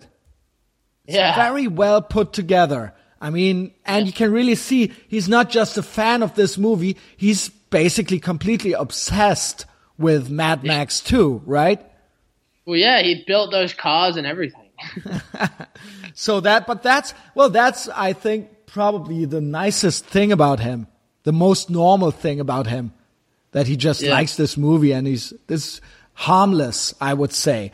But then on the other hand, he already, well, he already crafted his persona in that backyard wrestling world where it couldn't be extreme enough, right? Yeah. So um, that you you you tackled that in the documentary a little bit, but there's how well was that how well that that self mutilation thing? Why is that so? Why what what has it, what does he do that what what does it do for him? I mean, does he want to feel himself? Does he just want to die? Does he just want to be extreme? Does he wa- just want to be recognized? What is it? I think it's uh, completely uh, sadomasochistic. I think it's it's a very sexual thing. I think that Okay. it, he, he pain, uh, self-inflicted pain, is very very pleasurable to him. Mhm. And like he he had told me a story about, you know, like he used to uh, work in a tattoo shop for a little while to make some money, and um, he got staples put in his back by these girls one night, and uh, he left them in and went to work the next day. And he said that he would just sit on the chair and like rub his back on the chair because he liked the way it felt. Yeah. Yeah. It's So, so- like, it's all. I think it's all to do with uh, he he just likes self inflicted pain. Yeah, and he can take it. He's got a. He's got a. It's a very strange pain tolerance, though, because he said he said something like one time, like, you know, people always say I got such a high pain tolerance, but if I if I stub my toe, I scream. yeah, it's it's Uh, yeah, it's it's, like interesting. How he screams when he stubs his toe, but when he puts a nail through his penis, he doesn't scream. Maybe a- yeah, maybe it's because he's high on drugs, or maybe it's the sexual component of He that. was not really. high, he was not high on drugs or drunk or anything during that time when he was doing all that stuff. He got into drugs. He got into drugs when he was like thirty. He got into drugs like when he was like old, older. That's crazy. Yeah, yeah. Yeah. He never used to. drink. He was all about like working out and being really fit. He was into bodybuilding and wrestling. Well, he looks in shape still. He's my age. Yeah, yeah. I think I think it's because it's all left over from how how fit he was before. Mhm. But he's starting to he's starting to wither. He he really is. Uh, it's you know that that kind of um, lifestyle it takes it out of you. Mhm. And he's he, I think he's aging pretty pretty rapidly. Is he? Yeah, from what I've from what I can from what I can see, he's you know he still looks good. Well, his his body. I, I I th- yeah. something before, and he was fucking. He was a, he was a monster. He was like, you know, so bulky and big and muscly, and you know. Mhm. And now he's you know pretty thin, and he he says that he he only eats candy. He doesn't eat any other food. But he, he lives well, off well, if he eats only candy, then I would still say then he's in a good shape. I mean, for that. Yeah, yeah, If it's only candy. Oh my god. yeah. He he he uh, pisses jelly. That's what he told me. Um, He's got videos of it too. I'll tell you. He's got about eight hours of footage of his urine and his and his feces. no. Yep, because he thought he was he thought he was possessed, and he was trying to show me these videos of his possessed shit, and uh, it just turned. I was just saying, Edwin, dude, like you probably just got a fucking parasite, man. You you all you eat is candy. like, you know, that's not healthy. Like you're gonna, you know, you probably have something wrong with your stomach. I like some candy. well, well, well, and he's just filming his his feces or what? I mean, what what what, Yeah. what is he looking Yeah. for? He's looking for the devil. He's looking for the devil in his feces. Well, he's if there is a devil, he's probably there in his Yeah. feces. yeah, yeah. I mean, and well, he's so interesting. Then he is obviously friends with Rikk Agnew, and then that's how he met Eva O. Right? Yeah. Yeah. And she's a fascinating character. Because of that, before I saw your documentary, I really got into a rabbit hole and I saw she also has a YouTube channel. And Yeah. she's a odd person. I mean, there's so much to explore there as well. She obviously, well, we said that already. She was in Christian Death. She was married to the singer who also killed himself. yeah. And then Roswell. she, then she had some relationship with, with uh, Richard Ramirez, the Night Stalker, Yeah. who is a LA serial killer from the 70s, 80s. Yeah. And then she married Edwin, who's probably the least known of those three. Yeah. She already, what I'm saying is she was sort of a rock star already, and he was more like a local extreme figure, underground figure. But she's a known, well, not a celebrity, but she's, well, I mean, Christian Death is basically a worldwidely uh, uh, known, acclaimed band, right? So, Yeah. what, what, so he was basically, when they met, this was him being a fanboy, right? Him being a fan of Christian Death and being the ultimate fan, he was then able to Yeah. have I- well, relations. but at the same time, is uh, Eva was the ultimate fan of Kettle Cadaver. was she? Yes, that because that's how. Because what happened was is that Eva saw the video like when she was with Rozz or something like that, and she was like, "Whoa, that guy's amazing." And then after everything happened, I guess one night she said to Rikk, "Oh, Rikk was talking about how he knew Edwin from Kettle Cadaver," and then Eva said to him, uh, "Invite him to the show." And so Rikk invited Edwin down, and that's how he met Eva. Wow. So like, so like, she was just as much of a fan as of him as he was of her. Oh, So that's, there's like that's, kind that's of mutual respect. So, but as I understand it now, ultimately, she said, well, this is too much. We, we, we can't go on like this anymore. Well, basically, she left, right? Yeah, in the Yeah. relationship. And that he never really got over that. And then he built these or he created these wooden figures of her and her daughter. And then he would disguise himself as her and be in this, in his shed, basically. And he would then be her, but also the wooden figure would be her. And he would have sex with the wooden figure and all that. Well, I don't. We don't really know about that. We never. He was pretty vague about that. We don't know eh, what he what he. Well, you hinted that at that, no?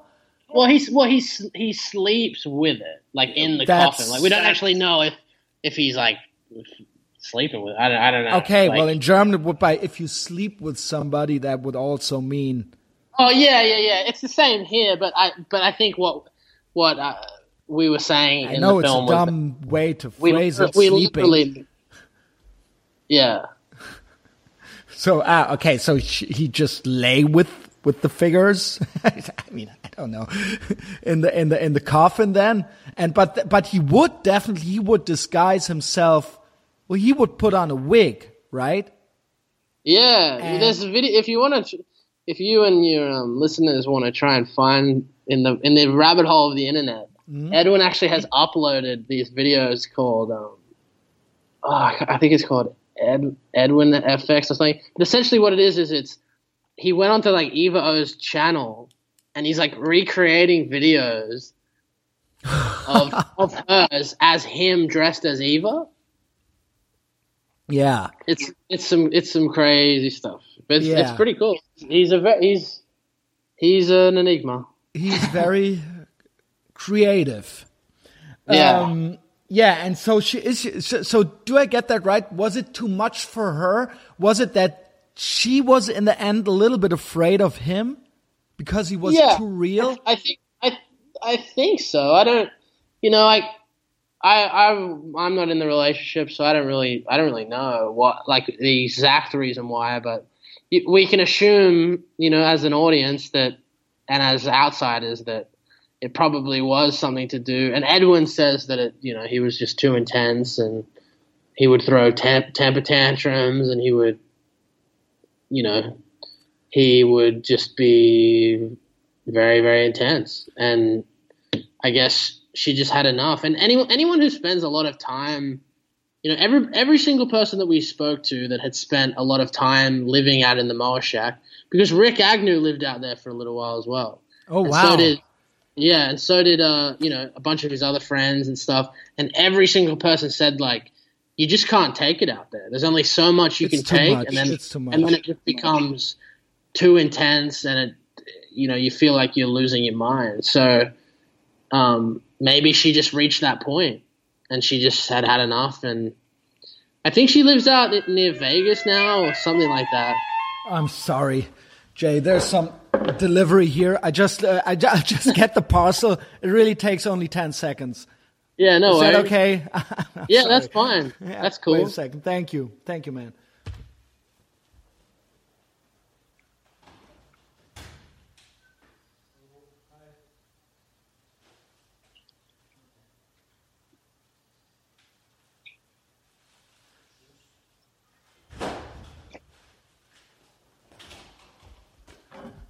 Well, I'm back. I'm sorry, man. No worries. What's what's in the parcel? It's a backpack. what, what, what, what kind of backpack are you rocking? I, I actually, I, I'm a grown man, and I think you shouldn't wear a backpack as a grown man, except you're riding a bicycle. And I'm riding my bicycle all over the town, and I bought my first Filson backpack. So it's Okay. basically a almost, well, I don't know, 250 euro backpack. Oh, I know, I know. I'm. Dang. Uh, what what city are you in? What city do you I'm in? Cologne, Germany. This is Oh, okay. basically the fourth biggest city in Germany with a population of a little bit more than 1 million people here. Okay, cool. It's a real city. Yeah, what's the rent like there? Pretty expensive? Or? Well, um, by German standards, it is kind of expensive, although Munich and Hamburg are crazy. Yeah. Those two I- other I cities friend- are crazy. I have two really great friends who live in uh, Leipzig. Ah, that's the And- east of Germany. I guess Leipzig is still very cheap, although Leipzig is a very nice city. They say they call it Leipzig already because it's the new Berlin. Yeah, that's Berlin what they. That's so- yeah. telling me. Yeah, so are you coming to Germany? Yeah. Some some I I hope so. I hope I can get there. I, I want the film to. Uh, Yeah, let's let's make that happen. Maybe I'll Yeah. maybe I'll organize a screening here in Cologne or do something small Yeah, small thing cool. there. Um, well, we'll figure that out. If you're close to Cologne, just yeah. say hello and I'll buy the beer, the drinks.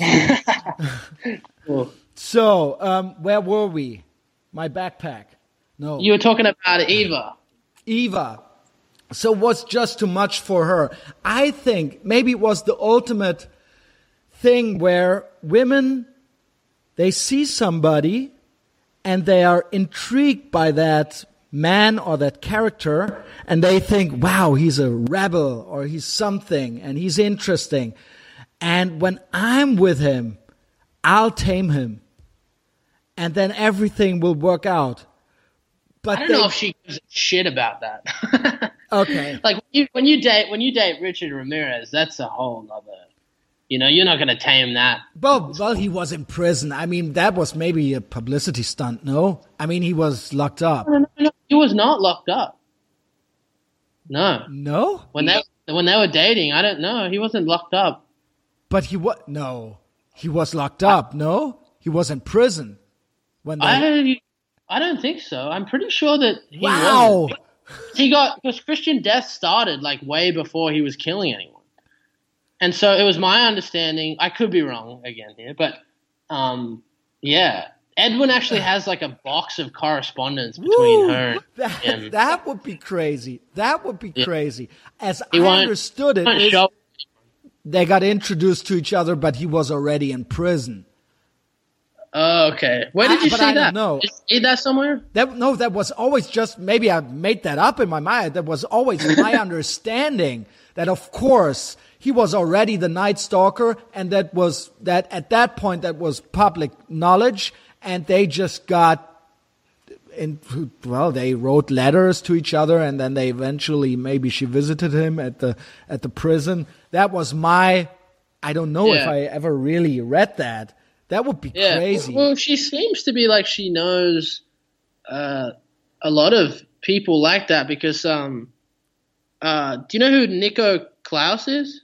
no who is that He was a like a French uh, cannibal, and Ed, Edwin and I, I know the German one. the homo. What's what's his name? uh, Armin Meiwes. He- Okay, yeah. He met the guy on the internet, and they ate his penis, and he killed him, and he slaughtered him, and the guy ate himself, and he ate him. You don't know about that guy? Oh no, I've I've read a little bit about this guy. He's yeah, crazy. There's a crazy, there's the most disgusting movie about him. It's called Cannibal also. And it's the most, I couldn't watch it. It's so, Oh, wow. it's so dark. Maybe I'll send you a link if I find yeah. it. Send, yeah. So who's that other guy? The French guy? yeah, he's yeah he's this French guy. And when when uh, Edwin went on tour, when Christian Death like got back together, um, with Valor and everything, and they went on tour, uh, Edwin went with them. And When they, was when that? They were, uh, shit, I don't know. I can't remember. this, this, But- like 10 years ago, or was it like, yeah, it would have been something like that, like ten years ago. okay. And anyway, they stayed with this guy, and um, he was telling us that like he was like giving Edwin ha- said he had a headache, and then the guy started like giving him all these pills, be like, "Oh, here, this will get rid of your headache." Oh, wow. I was "Oh, fuck, I don't know if I want to take these. I, like, I'm gonna be, wake up and he's gonna be eating me. So that So guy was also even, like, already known. Yeah, yeah, yeah, yeah. He was known. So he was free, running around free as I'm the cannibal. Yep, yep. I guess he got. I guess he got uh, got off, or maybe he'd spent his time in prison already. I don't know. And I don't know how Eva meets these people, but somehow she does it. Yeah, well, those people attract each other. I mean, that's we find. Yeah. Well, um, well, I, I don't know. We're interested in the same stuff, and we found each other. I'm just saying, people Yeah. do find each other when Yeah. they have common interests, right? I mean, Yeah, totally. yeah. Um, How did you hear about the film? That's an interesting uh, thing. I I live in the suburb of Ehrenfeld in, in Cologne, and uh, I have friends who are graphic designers and who are in bands and stuff like that. And I just there was a friend of mine, kind of kind of famous local graphic designer. He lives around the corner, and he just sh- shot me a message, and he was like, "Let's grab a coffee together." and we both do uh, were working in our home offices and we met two other guys a musician and a dj at that place i know it sounds douchey but we met at that place and we had our coffee and one of the guys the one guy he mentioned that trailer he said i saw this crazy trailer dead hands dig deep and he explained it to me what he saw in that trailer and i was when I didn't see the trailer and I didn't Google anything about it, I was like a little bit bored because I was like, ah, well, he's just a new GG Allin. And I, I that was by his description, I was like, this is just a pose. He's a poser, probably Edwin Borsheim. Never heard of that guy. And now he's just doubling down on the GG Allin thing. So, right? And then Yeah. I got into it and then I found all the stuff. I couldn't find the documentary and then I found Eva O and all her YouTube channel and all this stuff. Every, basically everything that we talked about. Then ultimately, I shot you a message in December, and then you got back to me like a week ago. That was it. Uh, and uh, first of all, I, I would have paid for the documentary, of course. I mean, I appreciate you giving me the link, but you can't get it in Germany, so we should we should promote it here and I'll Yeah. do a, I'll do a whole. Um, I think we're gonna do once it comes out in America and everything. We're gonna do, start to focus on Europe and do a big European push. yeah. So what are you doing? Are you are you hooking up with Netflix or Amazon or? We're, right now we're we're talking to buyers and all that stuff. I, I don't really like have much to do with that. Is it That's too all. extreme for certain, or is it then just a with a with a with a, a adult code thing that you no, put no, in? we don't really we don't really know what it's going to be rated yet or anything like that. we um, it'll be interesting to see. They ban they ban a lot of movies here in Australia. So Do they? Yeah, it's like really. If you look up on um, uh, on Google, just like you know, list of banned movies in Australia, it's like crazy. Like they even banned like like you know they banned stuff like Nekromantik and Yeah, but Uh, that was banned here as well. Um, Yeah. This is always crazy. Germany has a still banned, right? Is it still banned? I guess it's out there now. I mean, the original Evil Dead was banned for like 10 years. Whoa. I mean, and that's, That's just a goofy movie, right?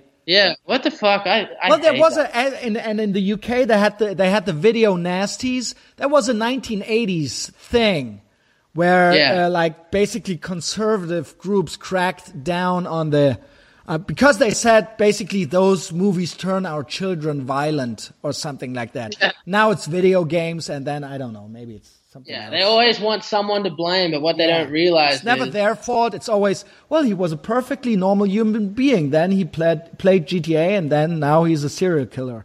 Yeah, that- Yeah. that's not It's that's not so how it is. Yeah, and uh, like you know, that's really what you know what our film is talking about is like it's you know you can't blame heavy metal for Edwin. Yeah. you, you but you can blame Suburbia. You Yeah, know, that's that's much that's much more of a, t- a terrifying monster than Slayer is. yeah. You know, And well, basically, I would also. yeah, I'm sorry. Go ahead. the mundane and and just the banal life of that town of Temecula is is you know it's it's so much worse than what any music or or film or video game or whatever you want to blame.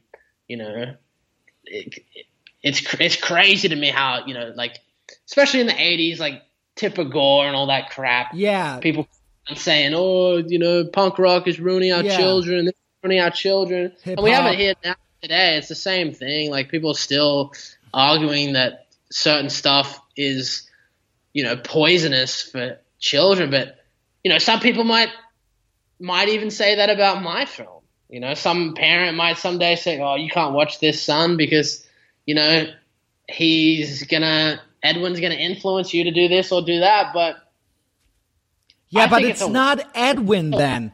If you're fascinated by Edwin, you can be fascinated from a just and just look at him, or you can be inspired by him, but then you have some baggage already.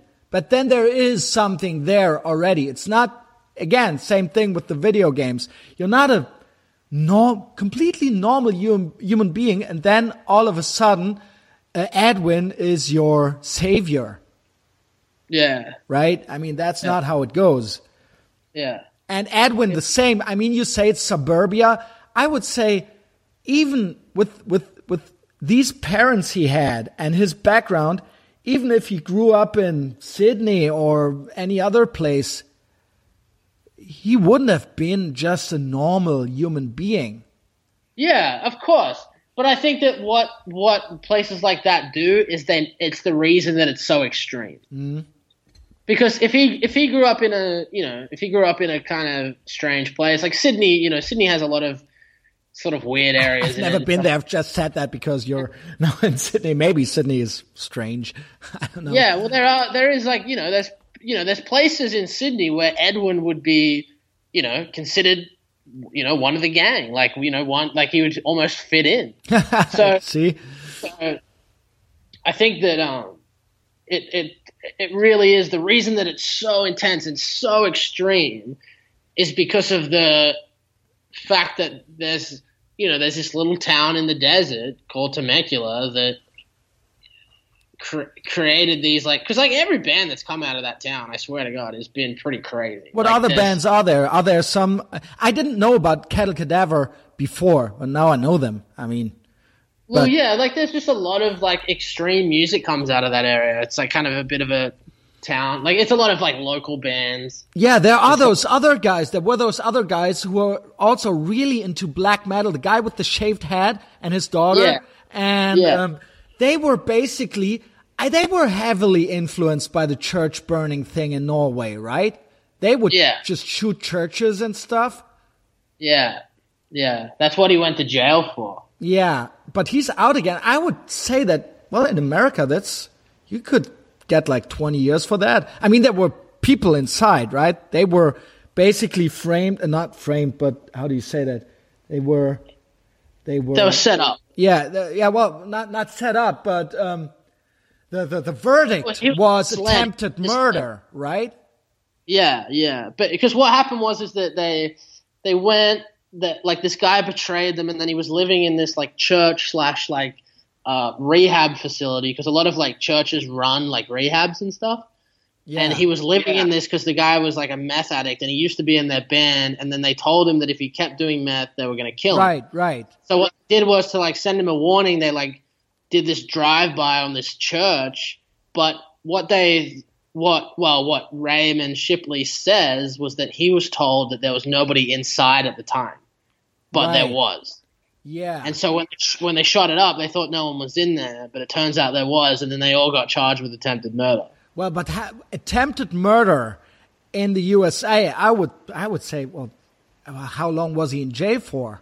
It was in there for like ten years or something. Oh, like well, that. that's okay. Okay, I thought they well, he looked almost the same in, the, in those pictures, and- yeah. because I th- said, well, maybe he was in there just just a year, and for attempted murder that with a with a yeah, he was in there for a long time.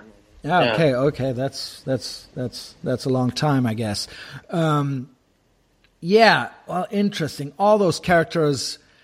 Again, there's so much to explore there. Maybe maybe we'll get a little bit. Um, well, let's talk a little bit about the. What is the Pumpkin Man? I have that written down here. There's something with the Pumpkin Man, right? Edwin is the Pumpkin Man, and there is some, as all those well, Halloween obviously is a immense inspiration for many, many bands and people who are into the extreme as it is for Edwin. And there is a alter ego, the Pumpkin Man, right? Mm-hmm. Yeah, Did, you- did, Yeah. Is there anything to explore there? I guess there is some, there's really something there, right? yeah. It's it's really it's just another name that Edwin has for, I guess. Uh, it's almost like his the Pumpkin Man is Edwin's subconscious. Ah, like And it comes- Freud, and it- Sigmund Freud style, the, the, the yeah, id. and, yeah, and it comes out every once in a while. Mhm. And you know, and he he would he would say the only way to to keep the Pumpkin Man happy is to feed him candy. but does he mean candy, literally? Or yeah, he does. Yeah. okay, so candy could be drugs or or No, he literally means like candy. he means like a Snickers bar. yeah, yeah, Well, that makes sense. That's the most well, the thing that makes the sense the most. If he would just be into Mad Max and candy, I would say he's almost a normal nerd. but there's uh, obviously more to that, uh, to this to this character. So you're you're you said it before. You're still in touch with Edwin. He does write emails, and and and and all that and he does he was at a screening in the USA so what happened then you finished the movie I read somewhere I can't find it anymore I couldn't find it anymore uh, when I prepped uh, the, this conversation but I read that there was some aftermath where he threatened you again or the film crew or there were some disturbing messages sent out by him or was that oh, the thing? That- no, it's probably just that he never threatened us after we finished the film. It was um he just sends me a lot of like when I said before that he emails me, it's not like normal emailing, you know, that me and you would do. It's it's like him sending me like fucked up pictures of things and like the stuff on his property, and he'd just send me like just random stuff all the time, and like like one word emails that'll just like it's weird. it's not like hey how's it going sort of stuff. It's it's more like you know we talk back and forth, but in this kind of different way. And, and sometimes he'll email me as Eva, and sometimes he'll email me as the Pumpkin Man. And um, Interesting. yeah, Uh, so obviously there is a connection, a relationship that you have with him, an ongoing thing. yeah. Well, these Yeah. emails speak for themselves, I guess. Um, how much do you think? Well, we we did compare him to GG Allin a couple of times already. What is similar? What not? What I ask myself always is how. You obviously say he's completely real. He's completely crazy. But how much of a pumpkin man, how much of Edwin, and how much of a narcissistic pose is there? How much, well, he is obviously aware of what he does, that he is basically, um, that there is a stage, that he is on a stage, and that he is presenting himself to others, right? It's not just, he's not unaware. Yeah. Yeah, I think that uh Yeah, I don't I mean, he wants to be perceived in a certain way. It's not just he's completely unconscious and he just is. He also wants to be recognized in a certain way.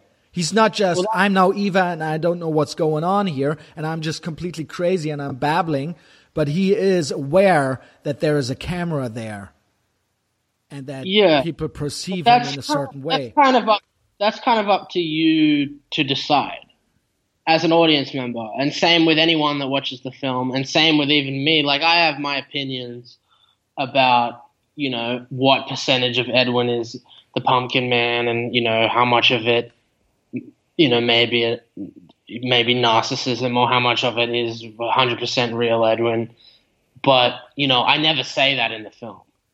And and that's up to you to decide. Right. Um, so because I always these these people like GG or him, I don't know. You probably don't like to put them together, but I think there is a little bit, a little bit of an overlap. They talk about killing themselves. They talk about their their thoughts of killing other people, and but ultimately, they never do it. But you say Edwin could be doing it one day. I think that I think that uh, what's interesting about that of what you just said. Um, There's a lot of talking about that. I mean, I don't want them to do I it, but you know what I mean. lot- I a lot of people. I think a lot of people. I think a lot of people uh, think about that stuff, Yeah, know? right. and they just don't talk about it. So I think that them saying that, and especially on Edwin's, like the way Edwin talks about it, is that it's just some. It's something that's inside of all of us. Everybody thinks course. about that stuff, and it's you know to to just because Edwin says it doesn't like you know he's perceived as crazy. Hmm. Sorry, but um, it's yeah, it's it's it's funny. I I don't really. The only overlapping that you can say that there is is what you just said, which is the thing about you know uh, maybe they'll kill themselves on stage. You know they talk about killing other people, blah blah blah. But like I said, I just I think that those are things that everybody that that does go through people's minds. Maybe not everybody, but it does go through people's minds that maybe are you know close to you. Maybe they're your family members. Maybe they're your partners. You know, like I, I just I just think that like then you could just you could compare Edwin to then anyone. you know, but it's because but it's because of this like on stage, um, you know, brutality that he gets compared to GG Allin, but he's kind of more like a lot of the like black metal guys because a lot of black metal guys did. Yeah, Uh, you know, but they lot of, did like, stuff. They did kill people. Yeah, well, you know, Edwin may have killed someone. I don't know. yeah, maybe. Well, well, yeah. he's very vague about that stuff. You know, like he he, you know, like one time he was he was talking to us about something, and uh, he was just t- talking about his day, and you know, and, and and he was saying, oh yeah, you know, like I had a bit of an episode, and I was. I was doing this, and I was, and then I was filming my shit, and then I was playing the guitar, and then I was doing this, and then I was stabbing this hooker, and then I was doing this, and then I was doing that, and then he, and then I go, Edwin, what, what did you just say? And then he like never ever answer, he like he never ever spoke of that ever again. So it's like mm-hmm. I have no idea, like, and he like always drop hints about certain things, and then even in the film, there's a part where he says that you know these guys tried to rape him, and Yeah, he stabbed- yeah. What was that about? of well, es- essentially, he he stabbed someone to death. Yeah, and then he hid in the in the canal in the in the in the th- what was that in the little uh, yeah, tunnel? But we don't, but we don't know if that we don't know what's true. You don't know what's Yeah. true, what's false. That's up to you as the audience to decide what you. maybe he doesn't know. I don't know. Yeah, that's what I mean. It's all it's all up in the air. It's all up for discussion. Hmm.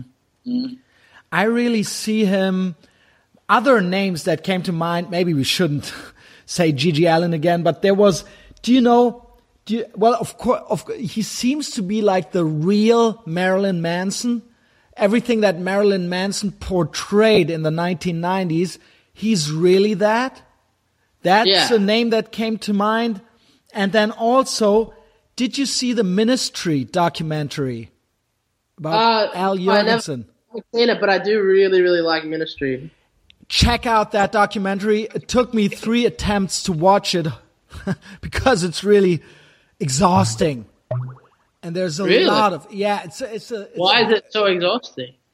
because he's also a little bit much the character of Al Jourgensen, and well, it's it's a little bit more focus on drugs than on actual violence. But I can see an overlap in these two in those two characters in the in the in their minds because he's Yeah. also completely he's a nut job and he's Yeah. very well he's i don't know i i i from for me it's exhausting it took me I went again, and saw I went and saw John Carpenter play in uh, L.A. and I was actually sitting next to Al Jourgensen.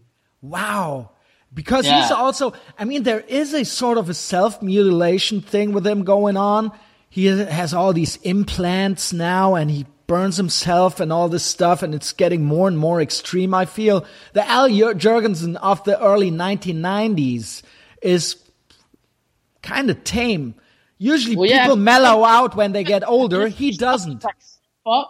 You ever heard that like Ministry record that's just like like 80s synth pop? i've never heard it they mentioned it Yeah. in the documentary Yeah, it's it's so funny. It's so different. is it good that's, i like that music It's like what inspired sort of Trent Reznor and right all that stuff. Like Ministry really sort of started that yeah that whole movement. But um, yeah, Yeah, I just wanted to just you draw the the comparison between him and yeah, you should you man. should check out that documentary. yeah. That's that's a, I will. that's a that's a good one. So maybe to wrap it up soon, there's some things I found about you. It's all in one. It's all in one uh, blog post. There was some somebody asked you to share some five what five random facts, memories about your own life with our dear readers.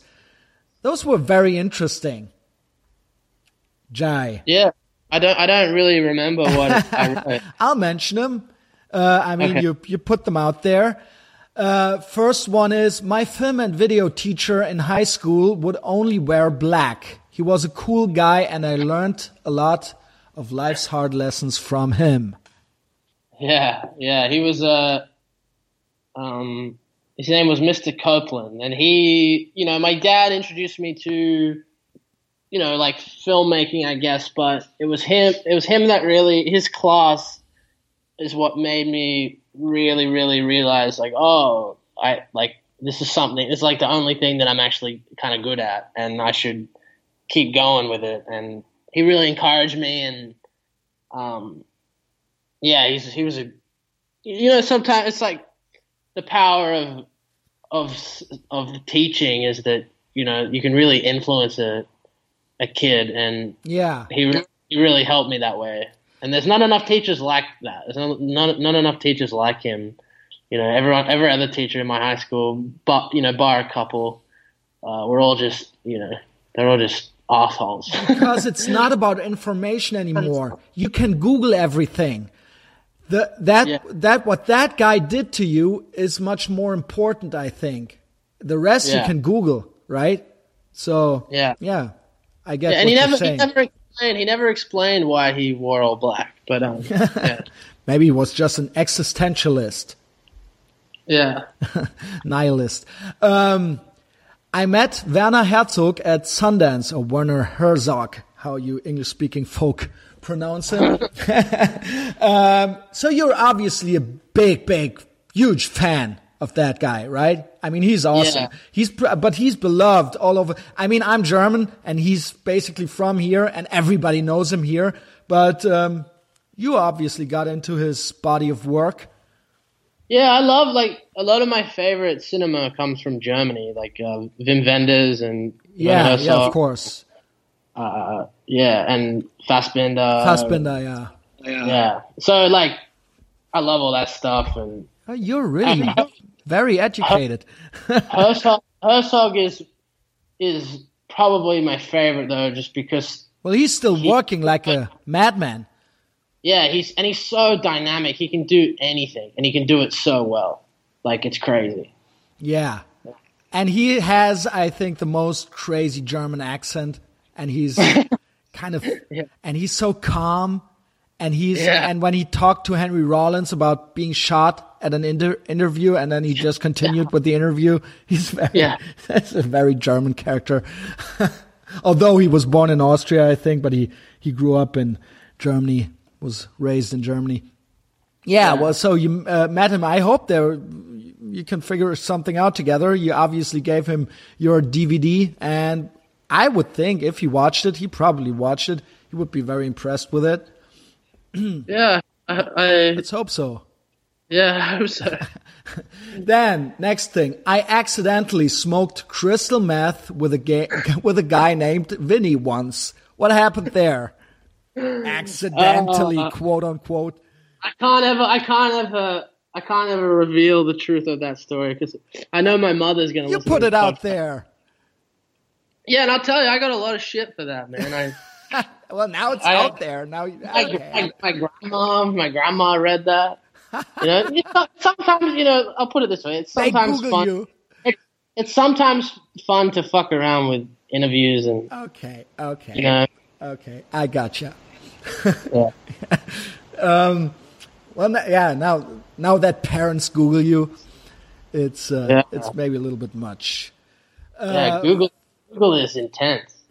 Well, well, but that's how I learned more about your stuff and how we got involved with, with each other. That and Facebook, they got got me your email. Well, then the last, uh, well, second to last thing. For a long time, I wanted to leave the shitty town I grew up in and join the circus like Daniel Johnston, but I'm afraid I'm afraid of clowns. Well, okay, that's a fun one. So, but the last one, Tommy Lee Jones farted on me. Is that a real thing? yeah. Funnily Did enough, that really yeah, happen? Pretty much everything else in that interview was a joke, but that that really did happen. I, I used to, um, I I was his intern on a movie called The Homesman in 2013 when I was living in America, and uh, uh, yeah, he he fought it on me. well, so you could hear it, or you just smelled it. What happened? Did he? Did He he? was- Was, was he sorry? we were walking along. He's an uh, old he was- man, elderly man. Yeah, he's pretty old. So he But he farts a lot, give I a guess. Shit, man. He's he's cool because he just doesn't give a shit about anything and what anyone thinks, and he's a he's a real funny guy. I really I really learned a lot from him, and I really really appreciate him. And um, it was it was just it was awesome to be on that film, and uh, so what happened was is uh, he was walking along with the cinematographer and the first AD, and they were talking about something, and I was walking behind them because I was always kind of lingering around, like trying to learn stuff and Yeah. sort of, you know, just be there if he Yeah, needed anything. Because I, was- I was pretty much, I was pretty much his personal assistant. That's kind of what my Oh, job that's was. cool. And uh, so yeah, and then like mid conversation, he just cocked his leg up and just let one rip, and uh, nobody reacted. I started laughing, and uh, he he kind of, he kind of smiled, but like nobody else reacted. nobody else reacted. I think they just wanted to ignore it and pretend Yeah. like it never happened. So Yeah, that's Yeah, what but you it- should have done, but uh, you couldn't help yourself. no, I, I think that he I think that he really I think he really liked me for my Aussie ness. You know, like everybody everybody you know in the film industry there's a lot of kiss asses Yeah. there's a lot of sticking up that goes on and there's a lot of bullshit that happens yes, man. and I and I and I'm not really like that so I, th- I think that he he could he could see that I just really cared about cinema and I just really was really just keen to learn and um Yeah, and, Yeah, you're, I- and you're a young kid. I mean, you're a young fella, bloke, as you Aussies say, right? That that's an different. I guess you get away with uh, laughing about a fart. yeah Yeah, that, that was that, that was really, really, really interesting. I could go on talking for hours with you about that. Uh, so, what's next? What- I'm what are- writing. what's a, the I'm writing a, a feature right now. Um, So real uh, right now, I'm finishing up my degree here in Australia, and then I'm I'm gonna I'm gonna make a couple short films with that, and then when I finish that, I'll probably start production on my next feature film. Awesome. I really, really, really like to see more, more of your work. Um, I hope that the, the, the Dead Hands Dig Deep uh, documentary gets picked up also here in Europe, uh, also that it can be seen in Germany. And I meant it.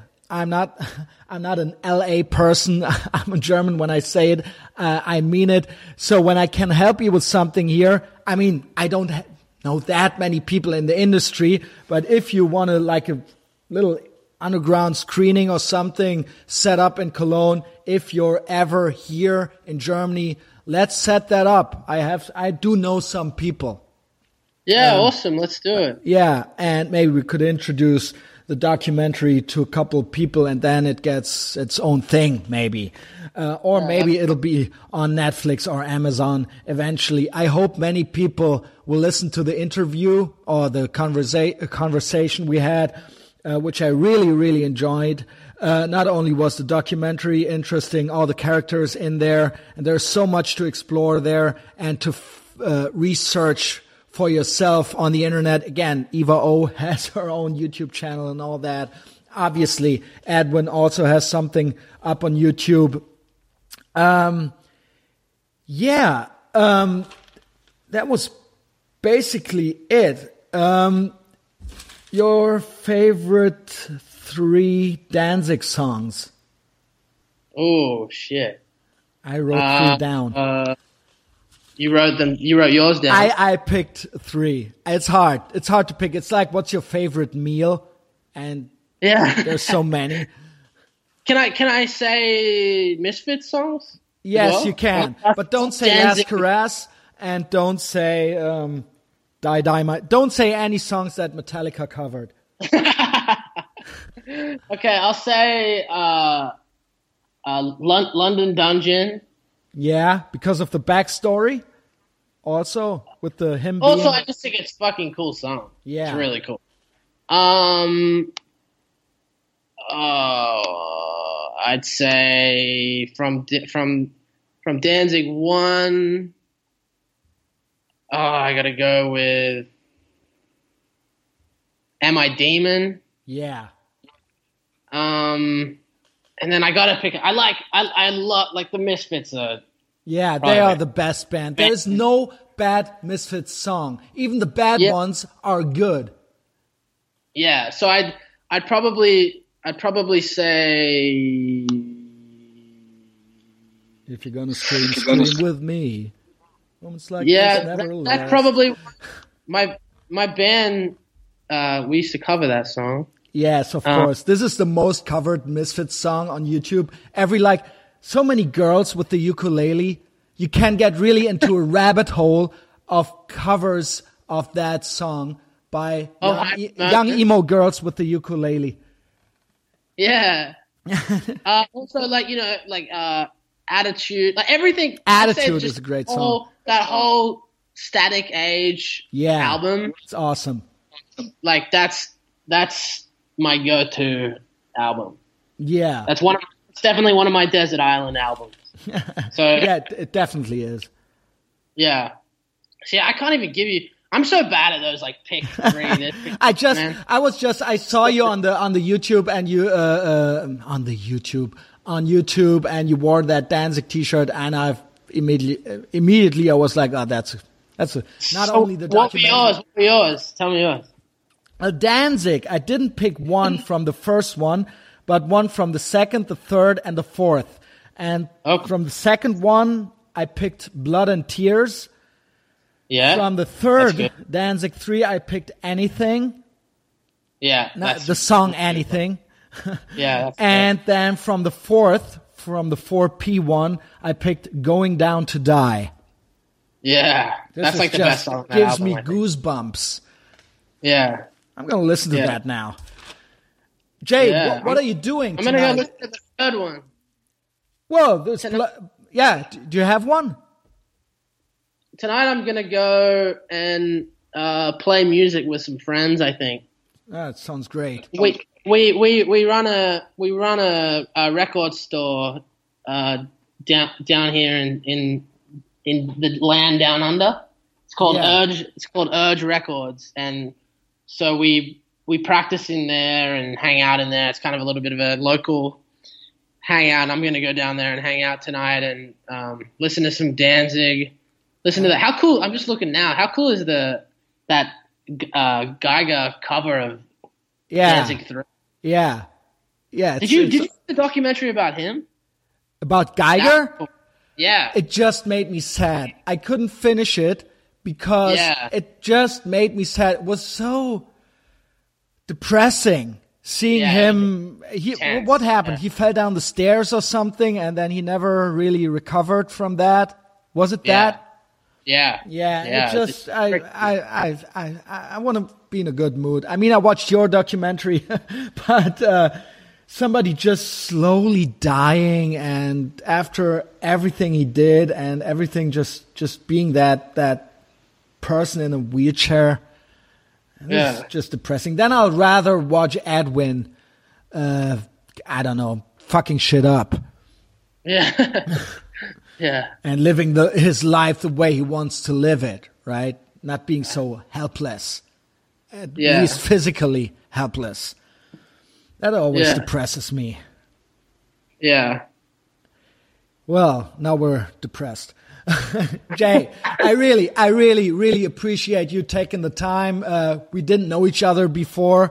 Uh, uh, this was a great conversation. And again, I mean it. If you're ever uh, here in Cologne or in Western Germany, just shoot me a message. We'll have beer. We'll figure something Yeah. out. I'm really looking forward to that. Good luck, and and have, uh, I wish you much much success with everything that you touch, and also with this Dead Hands Dig Deep documentary. I hope it gets gets picked up at at, at some some streaming platform.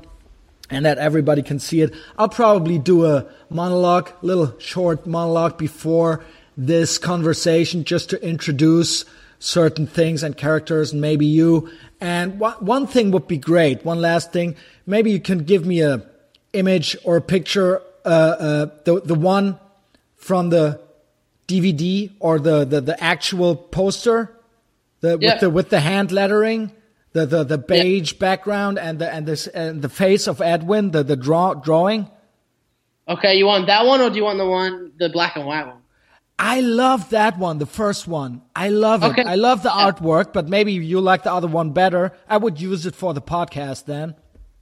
Yeah. Um, no, no, no. I like them both. Yeah, they're both well, drawn by really. I really like the and the, the same hand lettering that you used in the credits. Yeah, this is great. Looks great. I really like it. So, yeah, it's the weekend. It's Friday morning, still in Germany. You have a nice weekend, Jay, and talk to you soon. Thanks for being on the pod. Danke. Bitte. I don't know if I said that right. Yeah, you said Thank- it right. Take care. Thank you, Christian. Bye. Bye.